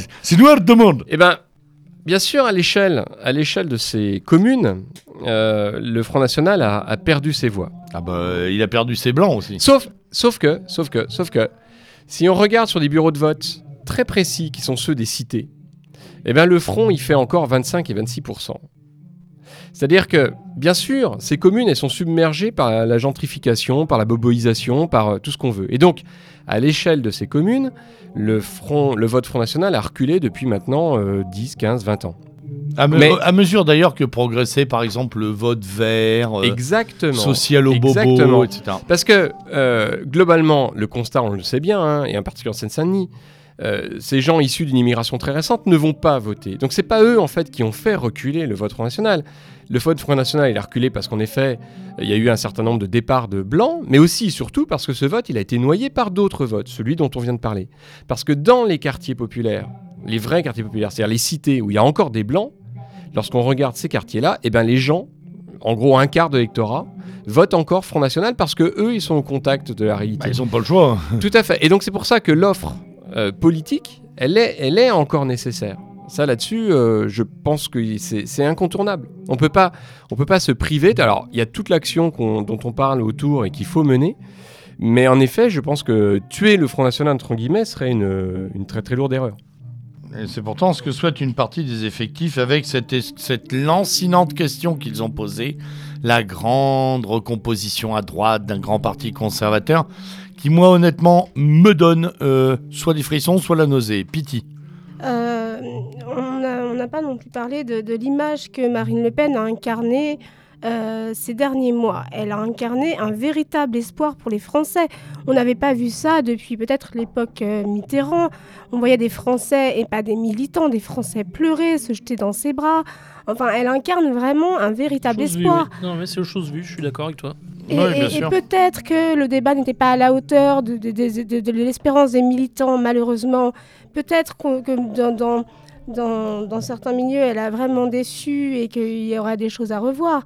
Mais c'est tout de même euh, l'image de quelque chose qui est vraiment nouveau. Avant, on avait une diabolisation par rapport à son nom. Attention, c'était Le Pen, c'était dangereux. Après, on a eu la diabolisation de sa volonté de mettre fin à l'immigration. Attention, c'est dangereux. Maintenant, c'était quoi au débat? C'était attention, c'est dangereux. Euh, L'Europe, sa volonté de sortir de l'Europe, c'est dangereux. Il y aura toujours quelque chose qui sera affiché comme dangereux euh, par l'oligarchie pour essayer de déstabiliser les Français qui auraient l'idée peut-être d'avoir conscience que le Front National, c'est peut-être une autre solution. Et, je pense que oui, euh, il y aurait des choses à revoir, mais il y a quand même des paramètres à prendre en compte et, et je terminerai sur ce point.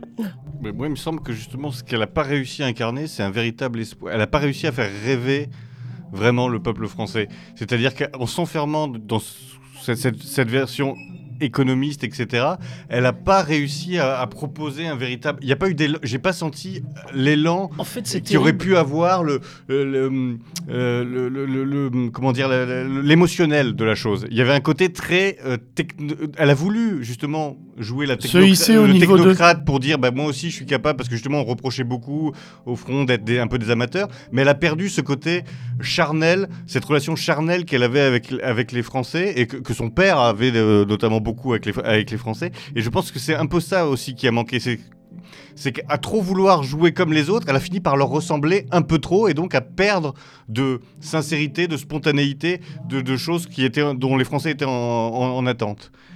Oui, ce Oui. que dit, ce que dit l'imam de Brest, quand on mange du cochon, on finit comme un cochon. Et- toujours citer les grands hommes politiques de ce pays. Non, non, mais il faut toujours citer les grands hommes politiques de ce pays.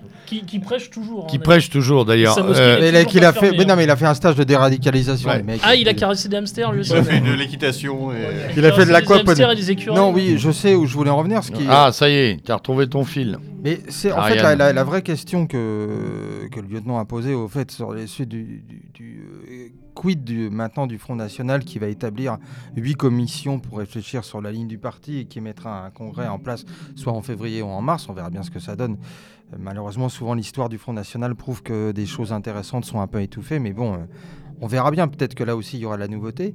Ce qui m'amusait aussi dans le, on va dire vraiment dans la partie la plus nationaliste révolutionnaire, qui a toujours été la plus hostile à toute forme d'engagement et surtout de la part de, gens, euh, plusieurs personnes qui euh, se félicitaient de ne jamais avoir pris de carte dans n'importe quelle organisation. Tout d'un coup relayer la, la moindre critique, et en plus la moindre critique, je dirais, droitière, voire droitarde, contre le Front National. C'est-à-dire qu'en gros, c'est odieux, le Front National n'a pas appliqué en fait le programme de Fillon. Bah non, mais c'est pas le rôle du Front National, ça se saurait. De toute façon, cette droite-là nous chie à la gueule. Je- Oui, mais aujourd'hui, t'as plein de gens qui voudraient s'allier à elle quand même. Hein. mais moi, ça se fera sans moi, cher camarade. ah, bah oui, non, mais j'ai pas dit que j'en étais non plus, hein, t'inquiète pas. Non, mais, Mais parce que je je, le- pense que en plus, je que- le lis. parce que je pense en plus que on, on réfléchissait à la- pour revenir un peu à l'objet du départ sur les questions protologiques, effectivement, de- les- entre l'abstention massive et le fait que même avec cette abstention, c'était un véritable publicite pour Macron, que ce soit la présidentielle ou législative. C'est que la ligne Buisson, elle est intéressante sur euh, rappeler quelques évidences historiques. Mais en fait, à part euh, quelques lecteurs de valeurs actuelles, les auditeurs d'Éric Zemmour et encore et les lecteurs de Zemmour, elle n'a aucune prise dans la société. Ça n'existe pas la ligne Buisson. Non, Elle- puis surtout, cette fameuse droite dans les murs, il n'y a pas de troupes. Mais c'est une droite qui va dans le Il n'y mur. a pas de donc, troupe, il n'y a pas de troupes. Après, après, je pense que le, le écarté. Enfin, moi, je pas très sensible à la ligne dro- euh, dro- droitarde, mais là où il y a, eu, à mon avis, une vraie critique, c'est la difficulté à, avoir, à parler aux classes moyennes et aux entre et aux petits Ah non, mais attention, ça c'est un autre débat. Euh, Oui, là, mais le c'est pas du droitardisme. C'est simplement s'adresser aux artisans, par exemple, hein, Oui. et aux petits patrons. Ils sont incapables de le faire. Mais c'est a- ça, c'est-à-dire Ça, que c'est le drame. On a l'impression que d'un côté, il y a des gens qui disent il faut parler qu'aux ouvriers, aux fonctionnaires, et d'autres ils disent il faut parler qu'aux entrepreneurs, etc. Comme s'il y avait une césure complète entre les Non. deux, alors que un, un patron de PME est plus proche d'un ouvrier que d'un patron du 440. Oh, Donc cette césure, cette césure elle, elle est factice, mais c'est vrai qu'elle pose un vrai problème parce que en effet, je pense que elle a manqué aussi euh, ce, ce rendez-vous avec, on va dire, la, la- la France entrepreneuriale, mais dans le bon sens euh, du Bah, terme. le, million de PME, quoi. Euh, artisan, Oui, petit en- Le, RSI. qui s'est senti, qui s'est senti délaissé au profit Il a fallu attendre. de euh, Il a collectivisme un fallu, peu, un peu gauchiste. il a fallu attendre. Bah, le RSI, enfin. Elle a Rien, fallu. rien, il a Non, mais alors on en a parlé quand même. Ouais, léger, léger, les Non, gars. mais alors en même temps, parce que Ça le aurait été un vecteur. Elle avait même proposé Mais pour ça, une amnistie euh, Mais pour les arriérés de lieutenant, c'est normal. Quand tu parlais tout à l'heure de, de l'énarchie managériale, le problème du front, il est là aussi. Le vrai problème du front, c'est pas Marine Le Pen, c'est que le problème de Marine Le Pen, pour faire comme tout le monde, elle s'est donnée à l'énarchie managériale qui lui a vendu les délires de l'énarchie managériale. Ouais. Euh, je De reste- droite ou de gauche. hein. Moi, je pense que c'est plus. Non, là pour le coup, elle a plus tenu une ligne. euh, euh, philippotiste, euh, Oui, mais étati- qui a un- éta- étati- étatico-keynésienne. quoi, si je Ouais, voilà, si Troisième République euh, en Et- retard de deux wagons. mais- Voilà. Oui, mais qui ne- que- qui n'est pas capable de qui n'est pas capable de faire la différence effectivement entre le grand capital financier Alors qu'il y a un qui, est souvent issu de cette même énergie, et le petit créateur d'entreprise.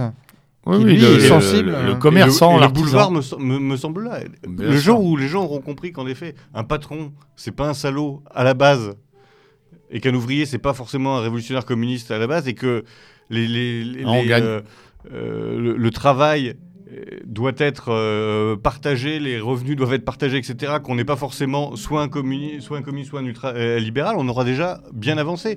Et cette union, je pense que la droite nationale, euh, nationale euh, révolutionnaire, dans, euh, doit la faire. C'est-à-dire pas rejeter euh, les, uns, les, les- les uns ou les, bien ou- d'accord. ou les autres. Or, on est encore sur cette ligne de crête absurde, là où justement où on oppose ah bah, l'électorat du Nord ouvrier, et puis les... C'est ridicule. Etc. Alors qu'il y a sans doute euh, des liens à faire, et, et sans tomber dans, en effet dans un discours de droite en disant il faut faire un vrai mouvement de droite euh, réganien, thatchérien, parce qu'on en revient quasiment à Le ça. quoi. FN des années 80. Voilà, on en revient quasiment, Ouais, on en revient mais quasiment qui, à ça. ouais, hein. qui, qui avait pourtant encore des accents marrants, euh, le FN des années Oui, sur 80. Oui, le- sur- le- sur d'autres sujets, le la ligne économique, c'était pas tout à Ah non, non, c'était quand non, même sur la ligne fait économique, ça. donnait la nausée. Non, mais mais sur la ligne internationale aussi, ça Mais donnait la les nausée, gens les- les expliquent ça, qu'il faudrait quasiment revenir à, ce- à cette, euh, à cette ligne-là. quoi. Clémentin, tu dire, tu vas euh, rajouter un truc là ou pas Non, Non, ouais, par alors. contre, quand même, dans les années 80, les affiches avec l'avion qui décollait, euh, quand, nous nous, arriverons, ils partiront. Non, non, non, euh, c'est pas c'est les années 80, c'est une campagne de 1994 du FNJ. Ouais, c'est un peu ah, plus tard j'étais ça. moi sur 80, Les années Non. 80, Ah c'est sortons de notre réserve. C'est enfin, voilà. l'époque de Le Pen, Reagan français, c'est l'époque où, où Stirbois, qui est présenté là aussi par les grands révolutionnaires comme le modèle, c'est le type qui expliquait que la ligne du front sur les questions internationales, elle était atlantiste et sioniste. Ouais, c'était un peu particulier à un moment. Et c'est pour ça qu'il y avait une l'importance du mouvement nationaliste révolutionnaire à l'époque. Tu parlais euh, artisans, euh, petits patrons euh, de PME, TPE, etc. Euh, Il y a une, une étude, là, une enquête qui le prouve, un sondage qui a été fait. Euh, dans les hum, duels entre un candidat FN, La République En Marche, euh, les électeurs habituels LR, UDI qui se sont déplacés au second tour pour voter dans ce, ce cadre-là ont voté à 48% pour le candidat Front National.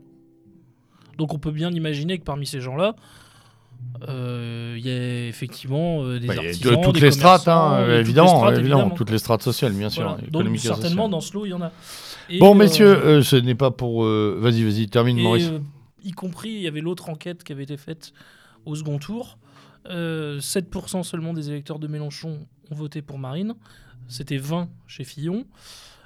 Il n'y a pas qu'effectivement des, des grands patrons du CAC 40 parmi ces 20% des Non, bien sûr. qui ont voté Marine, c'est évident.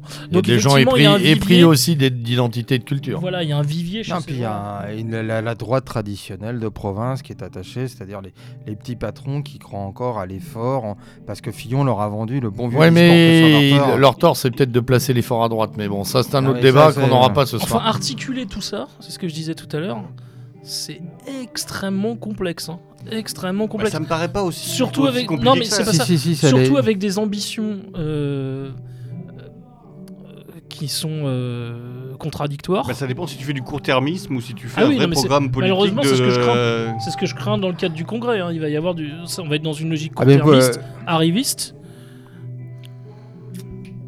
Juste euh, pour rajouter, Oui, Clémentin. quand, quand- pour revenir sur le débat qu'il y a eu entre euh, Murer et euh, Rochdy, Murer, quand, quand tu l'écoutes, en dehors de ces débats-là, il est au-delà de cette caricature. euh, il n'est pas à défendre cette sortie de l'euro de souverainiste euh, ex de gauche. Il articule son discours autour des patrons. Tu n'as pas une opposition, il ne présente pas une opposition, au contraire.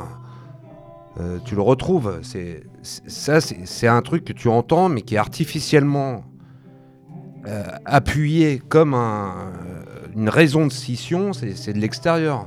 Mais non, mais Quand souvent par la ligne ils Souvent par la ligne droitarde. hein. Cette opposition, elle est Oui, je souvent. parle des mêmes. euh, ceux à qui ça sert. euh, parce que sinon, tu n'as pas une opposition telle à l'intérieur. Les patrons, il en est question. Euh, on ne parle pas de CAC 40 ou FAF 40 pour faire plaisir à Thibault, euh, que je cite volontiers.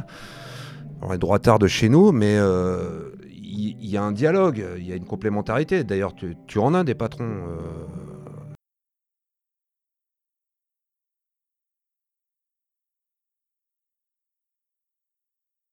Mais non, mais de toute façon, Ouais, les- Ça, il y en aura, il y en aura euh, toujours des au kilomètre, quoi, de Euh, toute façon. de non, mais de toute répondre. façon, le, le- le- On va le- pas anticiper les congrès, euh, c'est pas le but euh, d'ailleurs. Euh, Non, mais je crois que le drame du front, s'il y a, à mon avis, euh, et ça c'est un constat que j'ai fait, indépendamment des questions de, de ligne politique, et c'était le même problème qui s'est posé quand j'ai assisté, j'étais présent au dernier congrès, c'est-à-dire celui de 2014 à Lyon, c'est que tant que le front, euh, comme le MSI italien, qui est un peu son modèle, puisqu'on va revenir aux fondamentaux, ne reconnaîtra pas l'existence de courants, donc l'existence d'une forme de respiration. Je dis pas qu'il faut euh, tomber non plus dans les histoires de synthèse et de courant comme le, PS de la comme pa- le- le PS euh, de la grandeur et surtout le PS version euh, Hollande. Les courants, au moins, ça montre quelque chose parce que euh, le problème du front, c'est comme il n'y a pas de courant, c'est des querelles de personnes, des histoires de liste qui fait que toi, je ne veux pas de toi au comité central, mais je suis quand même reproché par le président et je crains que, en plus, euh, pour avoir connu ça de l'intérieur il y a une vingtaine d'années, euh, ce qui se passe au prochain congrès, et en plus comme les commissions vont mettre un certain temps que le congrès va arriver, à mon sens, trop tardivement, on retrouve l'ambiance qu'on a connue il y a 20 ans, avant le jusqu'au euh, fameux Conseil national du 5 décembre 1998. Ouais. Peut-être ou peut-être pas, ou peut-être il se passera rien du tout d'ailleurs, on verra. Ouais. Euh, il nous reste moins de 10 minutes, je voulais qu'on évoque euh, la suite euh, macronienne pour l'été et la rentrée, parce que mine de rien, tout ça, tout ça maintenant est en marche pour de vrai, c'est-à-dire que la séquence électorale est finie, même si les sénatoriales de, enfin de, de fin septembre sont encore une possibilité de faire un petit coup pour Macron. Ce Avec sera- certainement Raffarin comme président du ouais, bien sûr. Il y a un truc à jouer. On est sûr, il va le jouer. Maintenant, à partir de là, euh, de, du premier Conseil des ministres, la vraie politique s'engage, c'est-à-dire qu'on a fini de prépositionner des gens sur des orbites basses et hautes en termes électoraux. Il va falloir travailler. Le temps de la com pure est terminé, il faut montrer euh, du résultat. Et on sait déjà, euh, on en a parlé au début de l'émission, à quelle sauce les premières, les premières euh, mesures vont passer, puisqu'elles vont passer d'ailleurs au-dessus du Parlement, au-dessus des assemblées et au-dessus euh, de la discussion démocratique, puisqu'elles vont passer par ordonnance, et notamment la loi travail, la méga loi travail Macron 42 000, euh, dont les syndicats ne connaissaient même pas les deux tiers de la teneur. Si le Parisien n'avait pas éventé un, document, on n'aurait pas su que le salaire pouvait être, négocié euh, dans le cadre de la convention d'entreprise. Enfin bref, il y avait il y a énormément de choses qui risquent de passer. Voilà. Là, on est quand même dans le le premier, oui, de toute façon, Ouais, c'est le une CDI, lourdeur euh, complètement le- archaïque. le- voyons, le CDI. Ça, Passons au ça. contrat de mission, comme dirait Gattaz. N'en parlons plus. Voilà, donc euh, voilà tout ce qui se prépare. Il y a un article de. Quelle, ré- quelle réception à tout ça par le peuple français qui aura pris ces deux mois de bronzing et de barbecue? Euh, Rentrée difficile socialement Rien du tout Moi, je, Moi, je crois plus à je- ça, rentrée Moi, je me demande, euh, je, je me dis, moi, Non, je me dis, perso, je dis rien du tout, mais je me trompe J'ai peut-être. peur, tu sais, c'est ce qu'on disait tout à l'heure, Ah. que ça soit le grand hypnotiseur. Ouais. Ah ouais, le joueur de flûte. Ouais, Quand tu quand t'as vraiment plus rien à manger, euh, les grands hypnotiseurs. euh, Mais Ouais, mais- euh, mais paradoxalement, pour euh, corriger ce que vient de dire le, cam- le, le ca- le camarade Clémentin, avec lequel je suis souvent, et même la plupart du temps d'accord, je pense que en fait, les gens vont y croire. Les gens vont réellement y croire. C'est-à-dire, on, nous n'aurons Au pas, moins de 3 ans. nous n'aurons pas les grandes manifestations de 1995, qui ont été en fait les dernières grandes Oh, manifestations. même d'il y a deux ans, enfin. Non mais Ah deux on- ans, non, on- non, deux ans, c'était un phénomène médiatique. Par rapport à ce qu'ont été les manifestations de 1995 et l'impact, c'est-à-dire c'était sais pas énorme. le contraire, j'ai- je, m'en souviens très bien, mais je dis il y a deux ans quand même sur la loi El Khomri, c'était Mais pas on mal. Non, non, non, la loi El Khomri, c'est la loi El Khomri. euh, la est- loi contre le CPE en 2006. hein. On ne les la- aura pas parce que les syndicats ne voudront pas les faire. Pas parce que les gens l'accepteront, c'est parce que les syndicats qui sont, À commencer seront- par sont le- à plat ventre et sont même tous, très clairement achetés traître de et France, ne, la et ne et ne l'orga- et ne les organiseront pas. C'est pas que les gens l'accepteront, c'est que personne leur dira en fait, parce que les gens il faut leur dire un moment, parce qu'ils suivent pas tous les, les débats euh, parlementaires. S'il n'y a pas le syndicaliste qui leur dit, eh ben écoute euh, Bébert, faut aller dans la rue parce que là ton, ton CDI il n'existera plus, il y va pas. Et c'est la trahison des syndicats qui fera qu'il n'y aura pas de, de- à mon avis, de, en effet, de, de mouvement so- de mouvement social. La trahison finale des syndicats, parce que ça fait un moment qu'ils ça trahissent. fait un moment Mais que là- les, les têtes, les têtes syndicalistes. euh, Et sont là, ils l'ont annoncé en plus, euh, qu'ils étaient déjà d'accord à l'avance. Et on Sur a les royal partie, traîtres oui, qui sont fait. passés. Ah non, mais euh, pour, euh, France, pour euh, aller dans ce sens-là et pour aller Oui, dans le sens de, de- de Xavier, il y a un excellent article qui est dossier qui a été fait dans, euh, dans le Nouvel Ops, parce que, euh, sur justement le fait que les conseillers euh, sur ces questions-là de, de Macron sont des gens qui ont à un moment ou à un autre ont approché des gens qui de la CFDT, qui de, l'UNSA, qui de FO et des autres. Et donc, en fait, au lieu de faire une grande discussion avec toutes les centrales syndicales euh, pour les salariés ou pour les, les centrales syndicales euh, patronales, vont faire en fait de la code monnaie et tout le monde va y trouver son avantage. Et euh, pour revenir sur la loi El Khomri, le seul intérêt qu'a eu la loi El Khomri, c'est que ça a permis à la gauche en fait de faire ressurgir une espèce d'extrême gauche qu'aurait pu être utile, euh, à mon avis, dans l'optique de certains hiérarques du PS qui n'avaient pas prévu en marche de nous faire le coup de 2002. C'est-à-dire. Mais parce qu'en fait, moi, je me, la der- les dernières manifestations sociales auxquelles Oui, j'ai tu parles participé. du, du fameux plan euh, pour euh, garder le pouvoir euh, Mais si non. Le Pen y arrive, etc. Oui, non, mais, mais je pense qu'il y a des amis qui sont intéressés à la question et qui ont nuit debout. En fait, c'était un phénomène très restreint qui a existé médiatiquement parce qu'en fait, c'était leurs grands copains qui étaient à la tête des médias, hein, qui étaient les journalistes. Mais c'est pas les manifestations de 95. Moi, la dernière, les dernières manifestations sociales auxquelles j'ai participé, c'était contre les lois. euh, c'était en 2010 contre déjà des, des lois retraites mises en place par Sarkozy. Ah, comme, comme disait. euh, Et ce que j'ai vu, c'est les, effectivement Sud, la CGT, les connards avinés avec la merguez dégueulasse. Mais c'est pas les manifestations de 95. C'est-à-dire qu'effectivement, Une merguez les- bien cuite, c'est très bon. euh, non, elle était trop cuite, elle était vraiment dégueulasse et ils montrent des montres trop cuites. Mais ce que je veux dire, c'est qu'en fait, le, le- le rapport par rapport aux ordonnances et à une éventuelle révolte sociale, on l'a eu. Ce que l'attendent des gens, 57% d'abstention au second tour.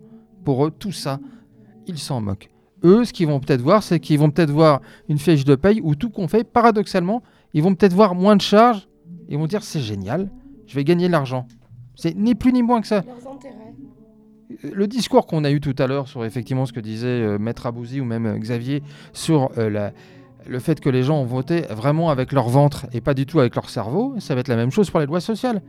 Ils vont, dans- ils vont considérer qu'ils vont pas être concernés, puis qu'après tout, il faut peut-être Oui, faire mais un là, effort. ils vont quand même, à mon avis, euh, ils vont avoir un peu mal au cul, à mon avis. Non, hein, parce les- que les ce, qui, baby ce qui est en, boomers- ce qui est en train d'être pré- d'être d'être prévu, ça va quand même Alors pas c'est pour passer ça, moi, inaperçu, moi, moi, euh. c'est un truc sur lequel je voulais venir. euh, euh, D'ailleurs, euh, bon, on n'a pas trop, trop le temps de le développer, mais euh, il y, a- y y toute cette question, vous savez, où, en, où en ce moment on dit oui, euh, les économies passent, les peuples restent. Euh, L'économisme a pris trop le pas dans, dans la sphère, euh, ce que tu disais tout à l'heure, c'est vrai. hein. Euh, et dans nos milieux, on entend, on entend un peu le discours oppositionnel qui est de dire bon, l'économie c'est très bien, mais c'est un truc de charlatan. Oui. Enfin, les lois qui passent là, elles vont changer les données économiques de beaucoup de gens à la rentrée quand même. hein. La disparition du CDI, c'est. Je sais que tout un tas de gens qui sont fonctionnaires peuvent s'asseoir dessus et en rigoler un bon coup. Ils devraient pas d'ailleurs, parce Oui, qu'ils sont euh, les oui, prochains. Oui, Oui, c'est les prochains sur la liste. C'est les prochains sur la liste. clairement. Mais en attendant, tous Et ceux ça qui- commence, dé- ça, ça veut commence dire déjà à la marge. Voilà. veut dire que le CDI attaqué dans le privé, c'est le statut de la fonction publique Mais- qui sera mais attaqué évidemment. juste après. Et Mais- euh, mais ça- mais la ça- logique de l'interministérialité et euh, ce qu'on appelle la, la mobilité dans la fonction Mais publique. la, la- la- Donc la- les fonctionnaires la- devraient mais pas se réjouir. hein. La fin du statut de la fonction publique, c'est une réalité euh, dans les équipes Ça fait, de partie, Macron. ça fait partie du programme. Ça fait partie du programme. On est bien d'accord. Parce que la finalité, c'est ça. Tout le reste, c'est pour, euh, c'est pour le décor. La finalité, c'est- administration. La finalité, c'est ça. C'est dé- détricoter le code du travail, euh, mettre plus de flexibilité et gagner Non, plus d'ar- non, et non, gagner, non, et non, gagner non, plus, non, gagner non, plus d'argent. Non, d'agilité, c'est le nouveau mot. Voilà, oui. Parce que on s'ennuie quand on passe trop de temps dans le même, euh, dans le même poste. Donc c'est très bien de pouvoir La être. mobilité. euh, La mobilité. Mais, mais c'est ça, c'est le seul, le seul vrai programme, c'est celui-là. Le reste, c'est pour, pour amuser, amuser la galerie. Et le pire, c'est qu'il y aura. Même moi, je suis à peu près persuadé que ça va. Ça ne va amuser personne, mais ça va pas faire péter quoi que Ouais, ce je soit. crois pas non plus malheureusement. Et de la faute euh, en partie des, enfin, ou très largement même, euh, bah, de ces salopards. Là, il y a pas d'autre mot. hein, de ces salopards de syndicats. Bah, du résiduel syndical, Du parce résiduel que. Mais c'est, syndical. mais c'est pour ça que ri- rien ne pètera en, en- globalement. C'est pour ça que les petites résistances locales, etc., il les entraides Il locales. faut ouvrir des il faut, réceptacles. il- il faut être dans des situations où on pourra affronter cette- ces situations économiques de plus en plus précaires mieux que les autres, parce qu'on les aura un petit peu prévues, etc. C'est, ça, il n'y aura pas d'explosion sociale. Par contre, on peut recréer des systèmes d'entraide, etc. C'est ce- ce- des solidarités ce internes. c'est pas un travail utopiste en disant on va euh, créer des contre-sociétés, mais on va être obligé par ces Bien sûr. À faire ça. Parce Retrouver que sinon, on va une- crever. Sinon, retrouver on- une autonomie sinon, on va crever la, gue- la gueule ouverte. Aujourd'hui, déjà, on n'arrive pas à s'en sortir. Mais ils nous disent déjà les salaires sont trop élevés, euh, c'est un frein à l'économie. Mais, mais qui sont ces gens, quoi? Ils pourraient pas survivre. Ils, dépensent un SMIC par jour. Gattaz parle même du bé- de- de- de- d'instituer une forme de bénévolat quand les boîtes vont mal.